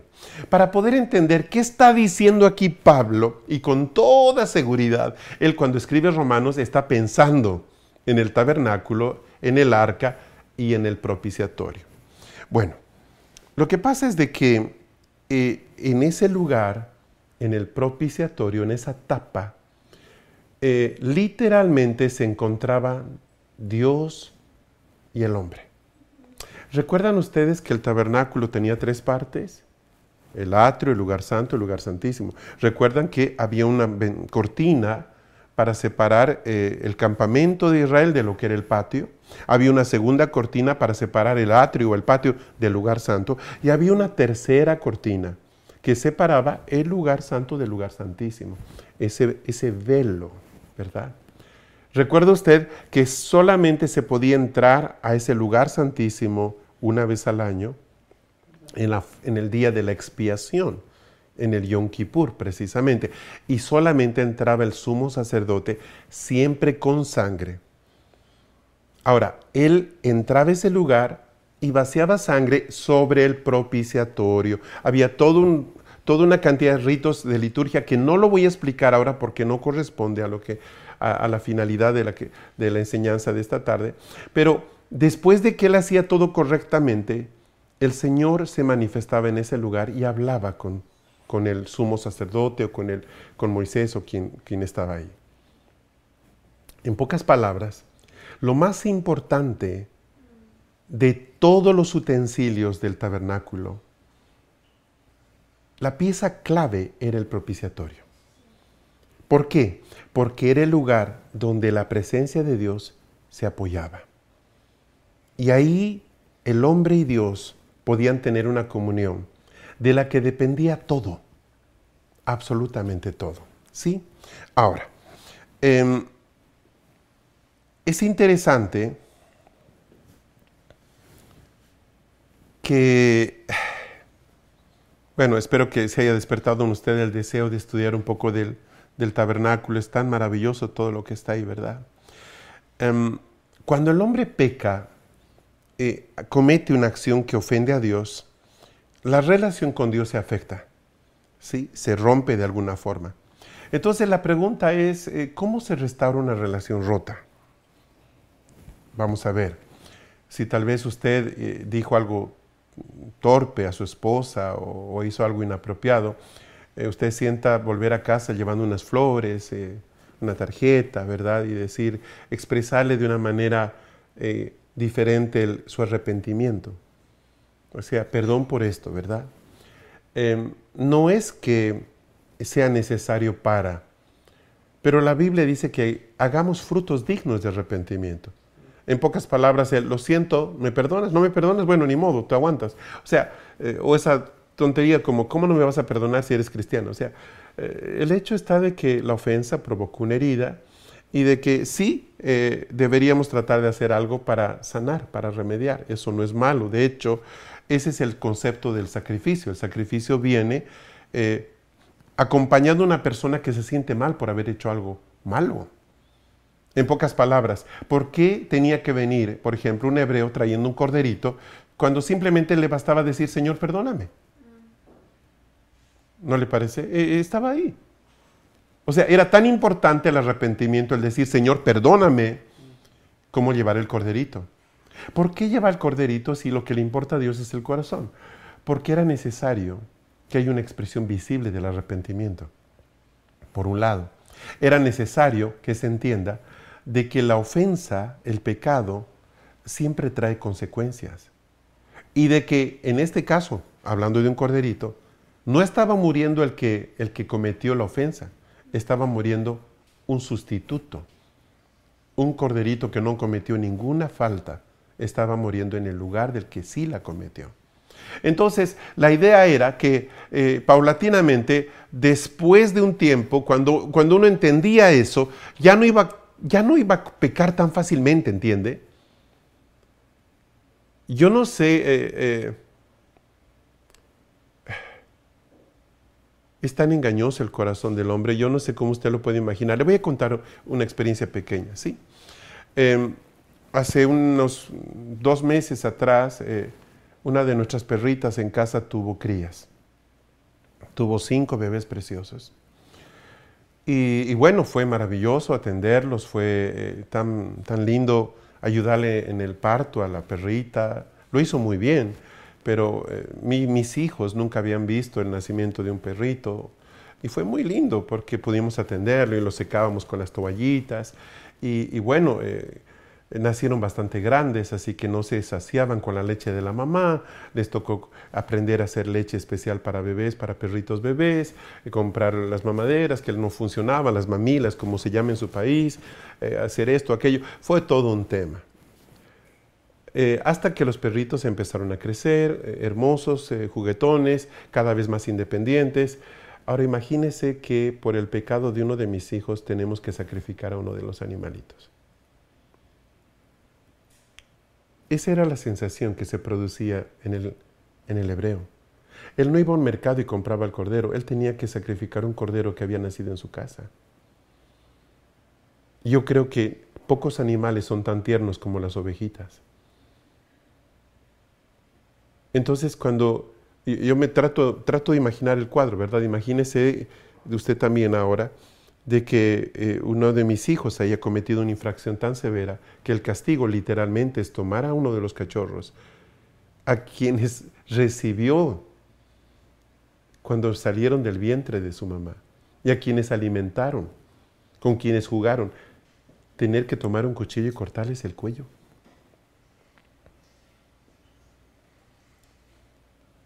Ahora, ¿usted cree que eso no hubiera marcado una un impronta en el corazón de ellos.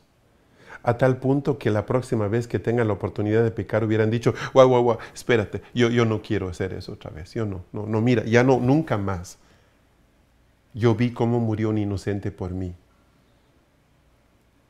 Ahora, eso le produce eh, el pensar en un perrito. Siente lo mismo pensando en Cristo se da cuenta de que nosotros hemos dicho que Él fue castigado por nosotros, sufrió nuestros pecados, pero a pesar de eso pecamos. Todos nosotros soltamos lágrimas cuando vemos una película de la crucifixión de Cristo, pero sin embargo, a la primera que tenemos nos enojamos, gritamos, pateamos, decimos garabatos y, luego eh, queremos resolverlo con Dios, tú conoces mi corazón, perdóname. Eso le pasó a Israel. Entonces era fácil, con el tiempo se hizo un comercio, la gente simplemente tenía que ir al mercado, compraba un cordero, un animal, una vaca, lo que fuera, la llevaba al sacerdote. Yo no estaba, eh, no estaba unido, era como ir al supermercado y comprar un pedazo de filete. Yo no tengo dolor de meterlo a, la, a la parrilla, pero si tengo que matar a mi vaca y luego comerla, yo creo que me va a ser un problema muy serio tratar de comerla. No tengo un lazo emocional con un animal que lo compro ahí en el templo. Entonces, obviamente, de lo que se trata aquí es de que eh, Israel tiende a perder sensibilidad eh, en relación a lo que su corazón producía cuando actuaba con dureza. No sirve de mucho que nosotros hoy día digamos Pascua aquí, Pascua allá, y mañana sigamos tratando mal a la gente, sigamos siendo personas torpes y ásperas, y sigamos siendo rencorosos o rencorosas sin querer eh, dar a la oportunidad a la gente para poder restablecer relaciones, eh, sigamos siendo corruptos con el negocio, teniendo una doble facturación, mintiendo con los impuestos. Eh, o sea, no tiene sentido hablar de una Pascua de Cristo aquí, Cristo allá cuando en la vida diaria nosotros seguimos sacrificando al Cordero sin que nos importe sencillamente lo que, lo que provocamos en el corazón del Padre. Entonces, eh, no es mi intención lanzar un mensaje condenatorio, pero sabe, no voy a hacerla fácil. ¿Por qué? Porque no es fácil. Debe, debemos pesar lo que va a pasar cuando nosotros estamos por hacer algo malo. Debemos examinarlo, debemos ver qué hay en nuestro corazón, debemos entender las consecuencias. Dios está harto de hombres que son infieles a su esposa, está harto de varones que no tienen la capacidad de ser realmente hombres que Dios los llame honrosos. Dios está harto de mujeres que tienen un corazón dividido. Dios quiere una generación que le cree y que le duele pecar.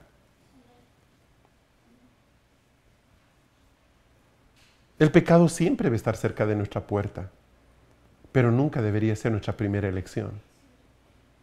De eso estamos hablando. Entonces, ¿qué pasa con el propiciatorio? A ver, se entraba una vez al año a ese lugar, una sola vez al año.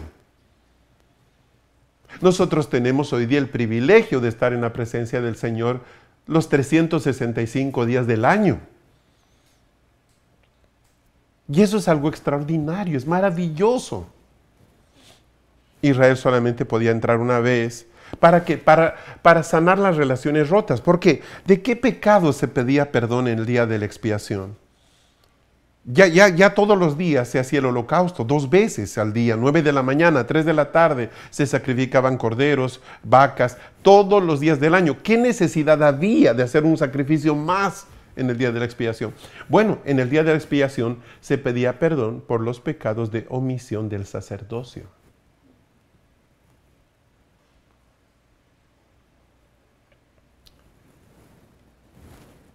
¿Los pastores pecamos? Sí. No deberíamos. Pero pecamos. Y ciertamente es más fácil llevar al arrepentimiento a la gente que a veces arrepentirnos nosotros mismos. Entonces Dios sabía eso.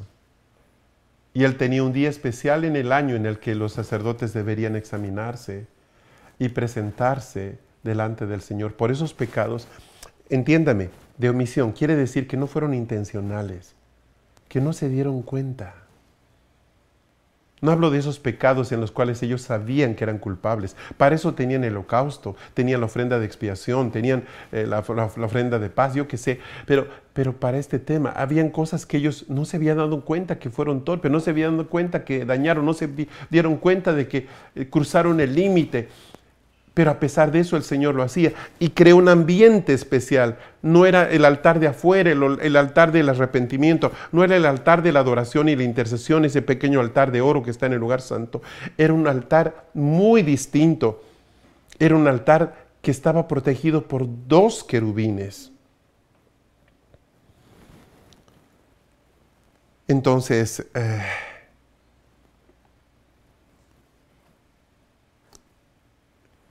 Dice Pablo aquí que Jesús es nuestro hilasterión. ¿Qué significa esa palabra? ¿Qué quiere decir esto? Pablo está diciendo, hilasterión, recuerde, es propiciatorio. Es el lugar donde se expía el pecado. Esto significaría que Jesús, por un lado, es el sacrificio pero por el otro lado es el lugar donde el pecado se resuelve. Porque Él es tanto la ofrenda como el lugar donde se presenta la ofrenda. ¿Recuerdan ustedes que les hablé de que hay eh, tres altares? El que está afuera para los pecados del pueblo, los diferentes sacrificios, el altar de oro para el, el incienso y y las oraciones y el altar que era el altar, que era el lugar santísimo en el propiciatorio, ¿verdad? Dice en el capítulo 22 de Éxodo 25, si usted quiere buscar ese versículo, Éxodo 25, no lo tengo anotado, así que lo voy a buscar con usted, ¿sí? Éxodo 25. Verso 22. Éxodo 25, 22 dice, hablando del propiciatorio, recuerde, dice, allí me encontraré contigo y de sobre el propiciatorio, de entre los dos querubines que están sobre el arca del testimonio, te hablaré acerca de todo lo que he de darte por mandamiento para los hijos de Israel. Allí me encontraré contigo. ¿Sabe? Este principio, el verso 22, todavía está vigente hoy día en el nuevo pacto. ¿Sabe cuál es el lugar en el cual el Señor nos da a conocer sus, su ley, sus principios? es estando en Cristo. Allí me encontraré contigo. No es posible llegar al Padre sin el Hijo. No es posible. El judaísmo trató, no pudo. El hinduismo trató, el budismo trató, el islam trató. Sabe, hay una sola manera, y usted sabe cuál es. Hay una sola manera de llegar al Padre, y es en Cristo. Él es el propiciatorio. Ciertamente en el altar de, afuera, Dios, la gracia de Dios se encuentra con el pecador. Ciertamente en el altar de oro, el oído y la misericordia de Dios se encuentran con el sacerdote. Pero en el propiciatorio, usted se encuentra con Dios mismo, con el propio Padre. Y eso solo, ¿por qué? Porque el propiciatorio es el Hijo. Hay una escena que siempre me, me cautiva cuando, cuando cuando veo estas cosas. Eh, es que el 3 es muy importante en el ministerio de Cristo, ¿sabe? Eh, esa noche cuando Jesús decide ir con tres de sus discípulos, con Pedro, con Juan y con Jacobo, eh, al monte, y estando allá sencillamente, dice que aparecen dos seres brillantes uno era Moisés y el otro era Elías. Eh, esa escena eh, se había visto muchas veces. ¿Cómo, ¿Cómo que muchas veces? Era la misma, o sea, Cristo en el propiciatorio y a un lado un querubín y al otro lado otro querubín. Siempre Dios se presenta escoltado. Siempre se presenta al lado de querubines. Pero ese día, ese, esa noche más bien, esa noche, eh, el Señor hace algo extraordinario. No, no trae dos querubines, trae a dos de sus amigos. Trae a dos de sus amigos para presentarse frente a otros tres amigos. Hay una, reunión extraordinaria. Dos de ellos eh, son amigos que han demostrado su peso, le creyeron al Señor. Y los otros tres van a demostrarle a Dios su peso en los futuros años. Recuerda lo que compartió Horacio hace un rato respecto al futuro y al pasado. Ahí otra vez está la escena. Están mirando al pasado, están mirando a Elías y a Moisés. Pero al mirar al pasado también están mirando su futuro. Están mirando lo que ellos van a llegar a ser. Y es una escena espectacular.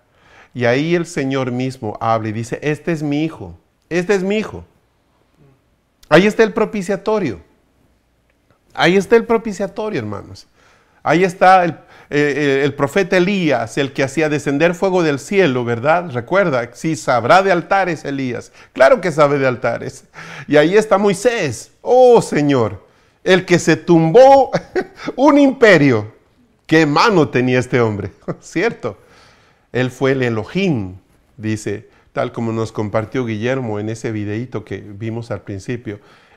Yo te pondré por Elohim delante de Faraón. Oh, yo te pondré por Dios. Qué impresionante cuando entraba Moisés a la casa del faraón, Dios estaba entrando. Por eso es tan terrible la soberbia de, faraón. O sea, eh, es decir, él sabía que este era sobrenatural. Moisés no era el Moisés del que se hablaba antes era un Elohim, pero no lo quiso reconocer. Es otro tema, ya hemos pasado el, asunto de las plagas. Simplemente vuelvo a esto. Entonces dice, yo me encontraré contigo, está hablando del propiciatorio, ese lugar tan tremendo que Dios tenía justamente. Y, él dice, váyanse ahora conmigo a Levítico 16, este es otro pasaje maravilloso, Levítico 16, solo para mostrarle cuán importante era el propiciatorio, ¿sí? Mm, era la parte más importante de todo el tabernáculo. Dice en Levítico 16, versículo 2, Levítico 16, 2. Repito varias veces para que nadie esté anotando en el chat. ¿Qué verso, qué verso? Solo escuche, escuche. Aprendamos a escuchar. Levítico 16, 12. Dijo el Señor a Moisés, di a tu hermano Aarón que no en, este, no en todo tiempo entre en el lugar santo detrás del velo, delante del propiciatorio que está sobre el arca, no sea que muera, porque yo apareceré en la nube sobre el propiciatorio. Mira, dile a tu hermano que no se meta cualquier rato, ¿sí? Contigo no tengo problema, pero con tu hermano tiene que pedir cita. Contigo no hay problema. ¿Por qué? Porque yo apareceré en la nube sobre el propiciatorio. Ahora, Cristo es nuestro propiciatorio. Cuando el propiciatorio, Cristo, sale del agua, después de que Juan lo bautiza, sabe que aparece sobre él la nube, diciendo, este es mi hijo, este es mi hijo, ahí está, este es mi hijo. Cuando el propiciatorio que es Cristo va al monte con sus tres discípulos, aparecen los dos compañeros y una voz del cielo que dice, este es mi hijo, a él escúchenle. Él es nuestro propiciatorio, no solamente es nuestra propiciación. Qué tremendo privilegio. Yo espero que ahí donde usted está esté diciendo a alguien, aleluya, amén. Yo espero que alguien en esa casa esté diciendo, oh, gloria a Dios. Tengo el propiciatorio. No debo esperar un día al año para poder entrar. No necesito ya un profeta. Tengo yo la libertad de entrar. Yo espero que alguien en esa casa esté despierto y esté diciendo, aleluya, he conocido al propiciatorio. No solamente la ofrenda por el pecado, sino el lugar donde la ofrenda se pone. Es ahí donde yo me encuentro con el Padre. Esa es la parte maravillosa. Yo espero que alguno esté en esa habitación diciendo, yo creo esto, se levante, se sacuda, camine un poco y diga, aleluya, el Señor es mi propiciatorio. De eso estamos hablando hoy. El propiciatorio era el lugar donde Dios y el pueblo se reunían.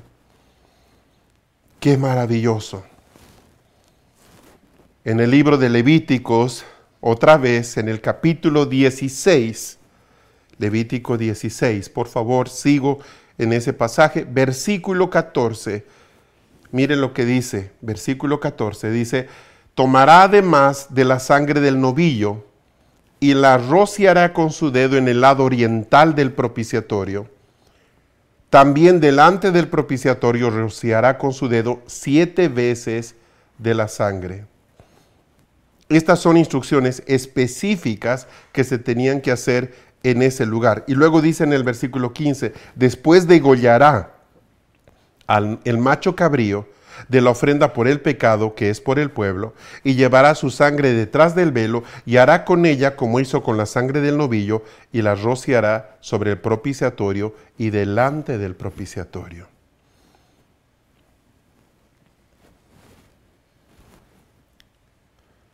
Por lo tanto, en el propiciatorio se derramaba la sangre por el pecado de todo el pueblo. Recuerde que en el altar de bronce de afuera, cada familia, cada, cada hebreo traía su cordero por su pecado. Pero en el propiciatorio ya no entramos como individuos, entramos como pueblo. Dios trata el pecado de todo el pueblo, de todo el sacerdocio en el propiciatorio. Entonces, si nos tomamos hilasterión para significar el propiciatorio, y si llamamos a Jesús nuestro hilasterión, significa que Jesús es el lugar donde el hombre y Dios se encuentran. Y que sobre todo es el lugar donde el pecado del hombre se encuentra con el amor expiatorio de Dios. Eso es lo maravilloso. ¿Recuerdan ese, ese aparente choque entre dos realidades. Por un lado, el amor de Dios, por el otro lado, la justicia de Dios. Bueno, ¿cómo resolvió Cristo esto que se llama el dilema de Dios? Haciendo que ambas cosas estén sobre Él. Él es el amor de Dios y todo el peso de la justicia que el cielo tenía contra nosotros, la aplicó sobre Él. Así que al mismo tiempo Él logra unir el amor de Dios, que es su naturaleza, Él mismo dice, Dios es amor, y Él mismo une la justicia de Dios, los castigos de nuestra paz, todo lo que nosotros hicimos, cayó sobre Él. Él cumple tanto el amor como la justicia. Es la manera en que Dios resuelve el problema, ese aparente problema de dos, dos asuntos que parecen irreconciliables. ¿Qué nos dice hoy día el Señor? Nos dice que crucemos por esta puerta. Pero hay algunos, hay algunas advertencias que son importantes considerar. Dice acá en el libro de Proverbios, y voy a leer varios versículos acá, Proverbios capítulo 1, libro de Proverbios capítulo 1, es una tremenda exhortación para todos nosotros. Verso 24, 1.24, para adelante, dice, he llamado y os rehusasteis, extendí mi mano y no habéis hecho caso. Desechasteis todo mi consejo y nadie quiso aceptar mi reprensión. Yo también me reiré cuando llegue vuestra calamidad y me burlaré cuando os alcance el terror. Cuando lo que teméis venga como una tormenta y vuestra calamidad llegue como un torbellino, cuando sobrevenga tribulación y angustia, entonces me llamaréis y no responderé. Me buscarán, pero no me encontrarán. Por cuanto aborrecieron la ciencia y no escogieron el temor de Jehová, no quisieron mi consejo y menospreciaron toda reprensión mía, comerán pues del fruto de su propio camino y se hartarán de sus propios consejos. Esta es una palabra tremendamente dura. Permítame que me tome unos minutos para hablarles a algunas personas. Sé, porque el Espíritu me lo estuvo mostrando, que hay algunas personas que están en este momento escuchando esta transmisión, que están apartados del Señor. Y saben, el Señor los ha estado atrayendo hace rato y les ha estado mostrando su amor y su misericordia. Pero a pesar de eso, el corazón está cerrado. Yo quiero animarles a que en este día crucen definitivamente por la puerta de la salvación. Ya no, ya no de vueltas, ya no, ya no juegue a las escondidas con Dios, sabe, va a perder. Acepte, acepte la exhortación del Padre y vuelva a Él. Deje ya ese tiempo de apartarse y vuelva al Señor. Porque de eso se trata. Eso es lo que el Señor está, está hablando a muchos de ustedes hoy. Quizás usted cayó en, en este programa sin ni siquiera tener nuestra fe. Yo quiero decirle que nada es casualidad, que si usted hoy día busca a su Salvador, Él va a responder y va a entrar a su casa como un río de bendición. Entonces, hay una palabra para toda persona de acuerdo a la condición en la que está. Para los débiles es coman la Pascua, fortalezcanse, porque viene tiempo en el cual tienen que pelear por su heredad. Para otros que han estado muy al borde, casi, casi jugando con la salvación, el Señor les dice, para ya de jugar, afírmate en lo que conoces y sé una persona firme en mí. Para otros tantos que apenas están escuchando su voz por primera vez, el Señor les dice, yo soy la Pascua, yo soy el sacrificio.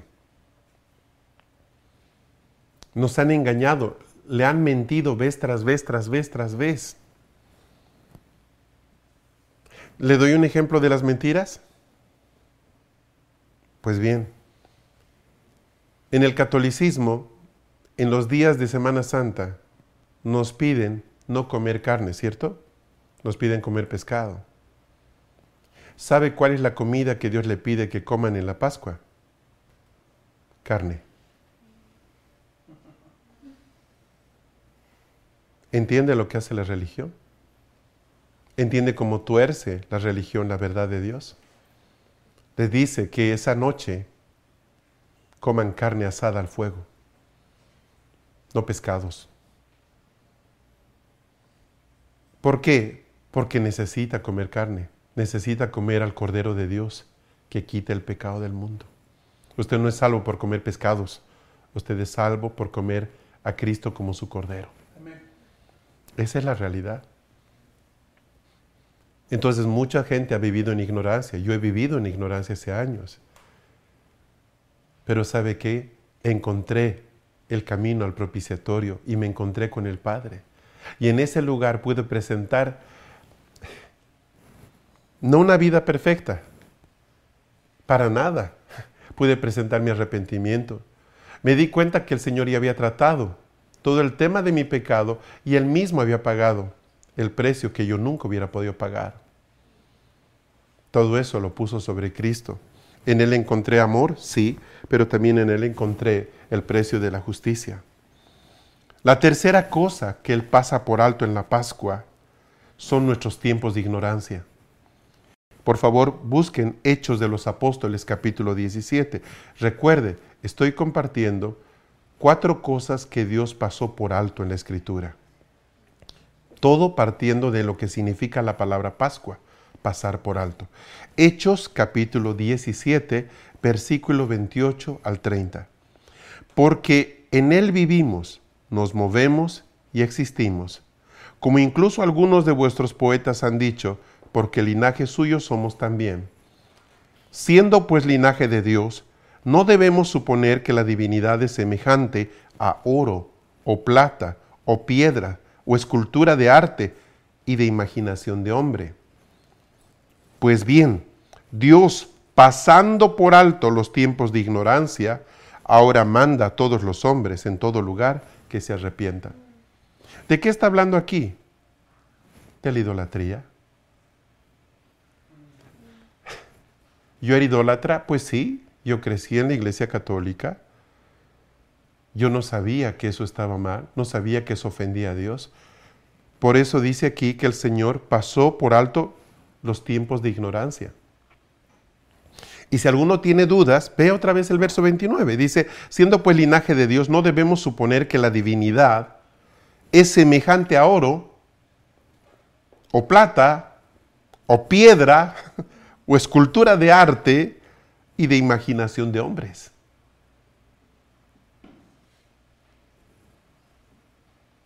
Pues bien, Dios pasando por alto los tiempos de ignorancia. ¿Cómo Dios ve a las personas que rinden culto al oro, a la plata, a las piedras preciosas? Las ve en ignorancia. ¿Y cómo Dios las llama? Las llama con amor, las llama por misericordia, obviamente pasa por alto esa falta porque sabe Él que son ignorantes, pero no tiene sentido que nosotros habiéndolo conocido ahora caigamos en eso, ¿verdad? Él ya no nos va a hacer pasar por ignorantes si mañana volvemos a levantar nuestros altares. Es absurdo pensar eso. Entonces nosotros mismos debemos cuidar nuestro corazón de la idolatría, debemos tener cuidado de, de rendir culto a lo que no puede ser representado en los cielos, debemos guardar nuestro corazón aún de las cosas que ignoramos. O sea, el ignorar algo no es motivo para que nosotros simplemente vivamos eh, ofendiendo a Dios. ¿Por qué? Porque Él dice que si no sabemos algo le preguntemos y, y nos llama que seamos llenos de su conocimiento nos pide que nos renovemos en nuestra mente y en el espíritu de nuestra mente. O sea, el ignorar algo no es una justificación para cometer pecados. Por, por último, la cuarta cosa que pasa por alto es la rebeldía. Lucas capítulo 15. No busque este pasaje, usted lo conoce. Lucas capítulo 15, del verso 11 al verso 32. ¿De qué habla Lucas capítulo 15 del 11 al 32? Habla de una parábola, de la parábola del hijo pródigo. ¿Recuerda? En esta parábola, Cristo nos muestra al Padre como un Padre misericordioso, frente a un hijo rebelde, que decide levantarse eh, para malversar todo lo que era suyo. Ahora, cuando él vuelve, cuando él siente volver, el padre decide pasar por alto el tiempo de su rebeldía. ¿Notó que no le pregunta nada? ¿Notó que no le reprocha nada? ¿Por qué? Porque él está pasando por alto la rebeldía. ¿Fuimos rebeldes? Pues probablemente lo fuimos. Espero que no lo seamos hoy. ¿Hasta cuándo Él pasa por alto la rebeldía? Dios no va a tratar a dos personas exactamente igual, porque no hemos recibido lo mismo. Cada uno ha recibido un testimonio de Dios diferente. Entonces, ¿qué es lo que corresponde? Lo que corresponde es que no juguemos a ser rebeldes, que tengamos la sabiduría de saber que Dios, primero, no se merece hijos rebeldes. Segundo, de que la, rebeldía no es parte de nuestra naturaleza. El Espíritu de Dios no nos va a llevar nunca a ser rebeldes, sino sumisos a la autoridad del Señor. En tercer lugar, la rebeldía nos desconecta de nuestra heredad y nos desconecta de todo aquello que llamamos santo. Entonces, no hay lugar para que un hijo de Dios pueda cobijar un espíritu rebelde, de ninguna forma. En el libro de Miqueas están los dos últimos versículos que les voy a compartir esta noche, Miqueas capítulo 7. Es una preciosa declaración del profeta que vio dónde Jesús iba a nacer, Miqueas. Muy querido profeta. Capítulo 7, versos 18 y verso 19. Dice, ¿qué Dios hay como tú que perdona la iniquidad y pasa por alto la rebeldía del remanente de su heredad. No persistirá en su ira para siempre, porque se complace en la misericordia. Verso 19. Volverá a compadecerse de nosotros, hollará nuestras iniquidades, si arrojarás a las profundidades del mar todos nuestros pecados. Él pasó por alto varias cosas en la Pascua. Primero, nuestra destrucción. Claro que sí. Segundo, nuestros pecados. Tercero, nuestra ignorancia. Cuarto, nuestra rebeldía. Estas cuatro cosas el Señor trató en la Pascua. Y en esta noche nosotros podemos de verdad esforzarnos por ser libres de esas cuatro cosas. No simplemente anoche cuando tomábamos un poco de vino para poner en nuestros postecitos, en el dintel, estábamos haciendo un acto profético externo, sino creo yo que eso nació de lo que creemos en nuestro corazón, ¿verdad? No queremos al destructor dentro de nuestra casa. El Señor tampoco lo quiere. No seamos rebeldes. Dos, eh, ya, ya, ya pasó por alto nuestros pecados. Vivamos esforzándonos por no pecar. Y si pecamos, bueno, abogado tenemos, acerquémonos a Él, pero no tengamos que esperar que alguien venga a confrontarnos y nos diga, oye, estás en pecado, o sea, que el Espíritu Santo nos hable y lo resolvamos.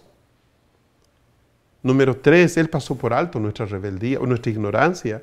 Por lo tanto, procuremos ser como Simeón, que atiende cada palabra, eh, la tesora, la revisa, y de verdad no quiere ser pues una persona que vive en ignorancia más. Y por último, sabiendo que Él pasó por alto nuestra rebeldía, alejemos todo espíritu de rebeldía de nosotros. Busquemos ser guiados por lo que Él quiere en nuestra vida, en la iglesia, en nuestra familia. Mis amados, eh, los pensamientos de Dios son paz, son buenos, son de bendición. No piense por ningún, en ningún momento, no piense en ningún instante de que Él quiere complicarnos la vida. Él ha pagado el precio más alto. Cristo es nuestra propiciación y es nuestro propiciatorio. En Él tenemos misericordia y tenemos la libertad de encontrarnos con nuestro Padre. Ahí donde estamos, yo simplemente le quiero pedir una vez más que pueda cerrar sus ojos. Todos, todos, todos. Cerremos los ojos unos minutos. Y así como anoche nos poníamos de rodillas, miles de personas, cientos de hogares, en esta noche, con los ojos cerrados, simplemente, primero démosle gracias al Señor por haber pasado por alto estas cuatro cosas de nuestra vida. Fue su gracia, hermanos. No había forma de ser librados de ni una sola de ellas. Él lo hizo. Dos, no fue gratuito. Cristo pagó la cuenta. Y esta fiesta solo puede ser fiesta por Él, por este Cordero. Sin este Cordero no tendríamos nada que celebrar.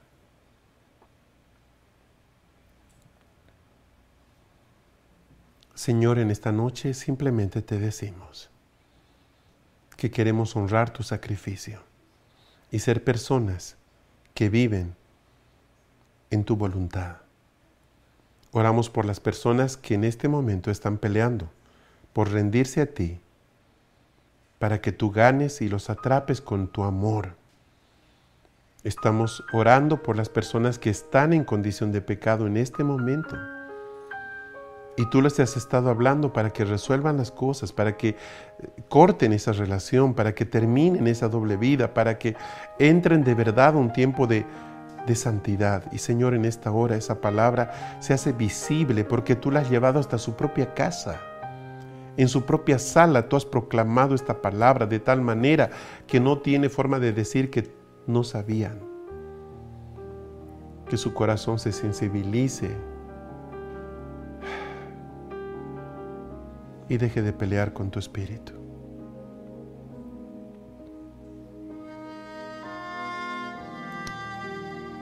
Oramos por aquellos que se apartaron de ti, como el hijo pródigo. Y tú en este día les dices, voy a pasar por alto tu rebeldía, pero vuelve a casa.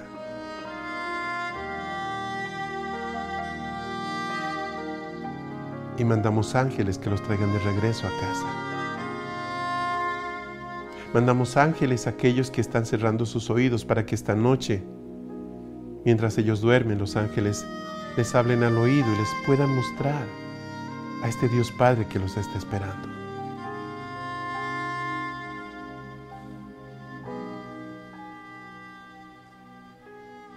Cristo, tú eres nuestra Pascua. Tú eres nuestro Cordero Pascual. Tú eres la puerta.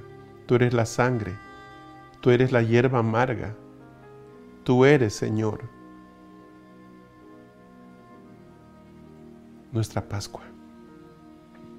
Y te agradecemos tanto porque en ti se encontraron el amor y la justicia de Dios. Gracias porque tú sufriste y pagaste un precio que nunca podríamos pagar nosotros. Ayúdanos a encontrarte, a reconocerte en todos nuestros caminos, a ser fieles a ti. Que se levante una generación que gana al mundo por su santidad, no por sus palabras.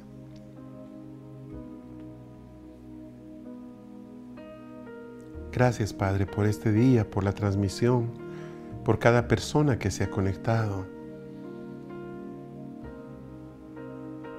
Gracias por la palabra que Horacio compartió, por esta palabra que salió con libertad. Señor, sea bálsamo, sea medicina, sea llave que abre cárcel, sea, Señor, el ungüento que, que cura. Bendito sea tu nombre, Padre. Gracias por haber enviado a Cristo como nuestra Pascua.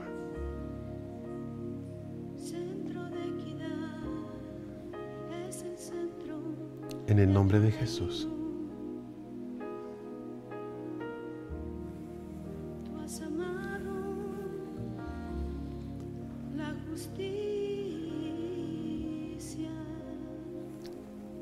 ¿Todos prepararon su pan? Bueno, espero que hayan logrado algunos hacerlo. Si no les salió muy bien, bueno, no importa. Si solo pudo conseguir pan normal, está bien. Lo importante es lo que hay en nuestro corazón. En unos minutos, cuando ya termine la transmisión, usted tómese un instante para partir este pan con su familia y poder disfrutar de este tiempo. ¿Qué hay esta noche? Eh, bueno, esta noche espero que tenga una cena rica, una cena que pueda ser un tiempo que de compartir con su familia y dar gracias al Señor juntos por todo lo que Él es. Ah, mañana tenemos el mismo horario, tenemos otro invitado en la primera parte de la tarde. Eh, estaremos terminando más o menos a esta hora, un poco más, un poco menos. Em, muy agradecidos al Señor por todo esto. Si pudieron ver algunos anuncios que mandamos en, el en la pausa de descanso, eh, ya, ya vamos a empezar con el registro para el el entrenamiento de la leche pura. Recuerda que hablamos de eso, ¿verdad? Los principios en Cristo. Eh, vamos a estar muy pronto con ese entrenamiento una vez por semana, todos los miércoles, eh, hasta la Pascua. Oh, perdón, hasta Pentecostés. ¿sí? Entendemos que, y vamos a hablar de esto en estos días, esto es parte de todas las fiestas de la primavera, que eran aquellas que Dios preparó para que todo el año su pueblo pueda vivir alineado con Él. Quiero darle gracias una vez más a cada persona que se conectó con nosotros. Tengan una hermosa noche y que Dios los bendiga. Paz.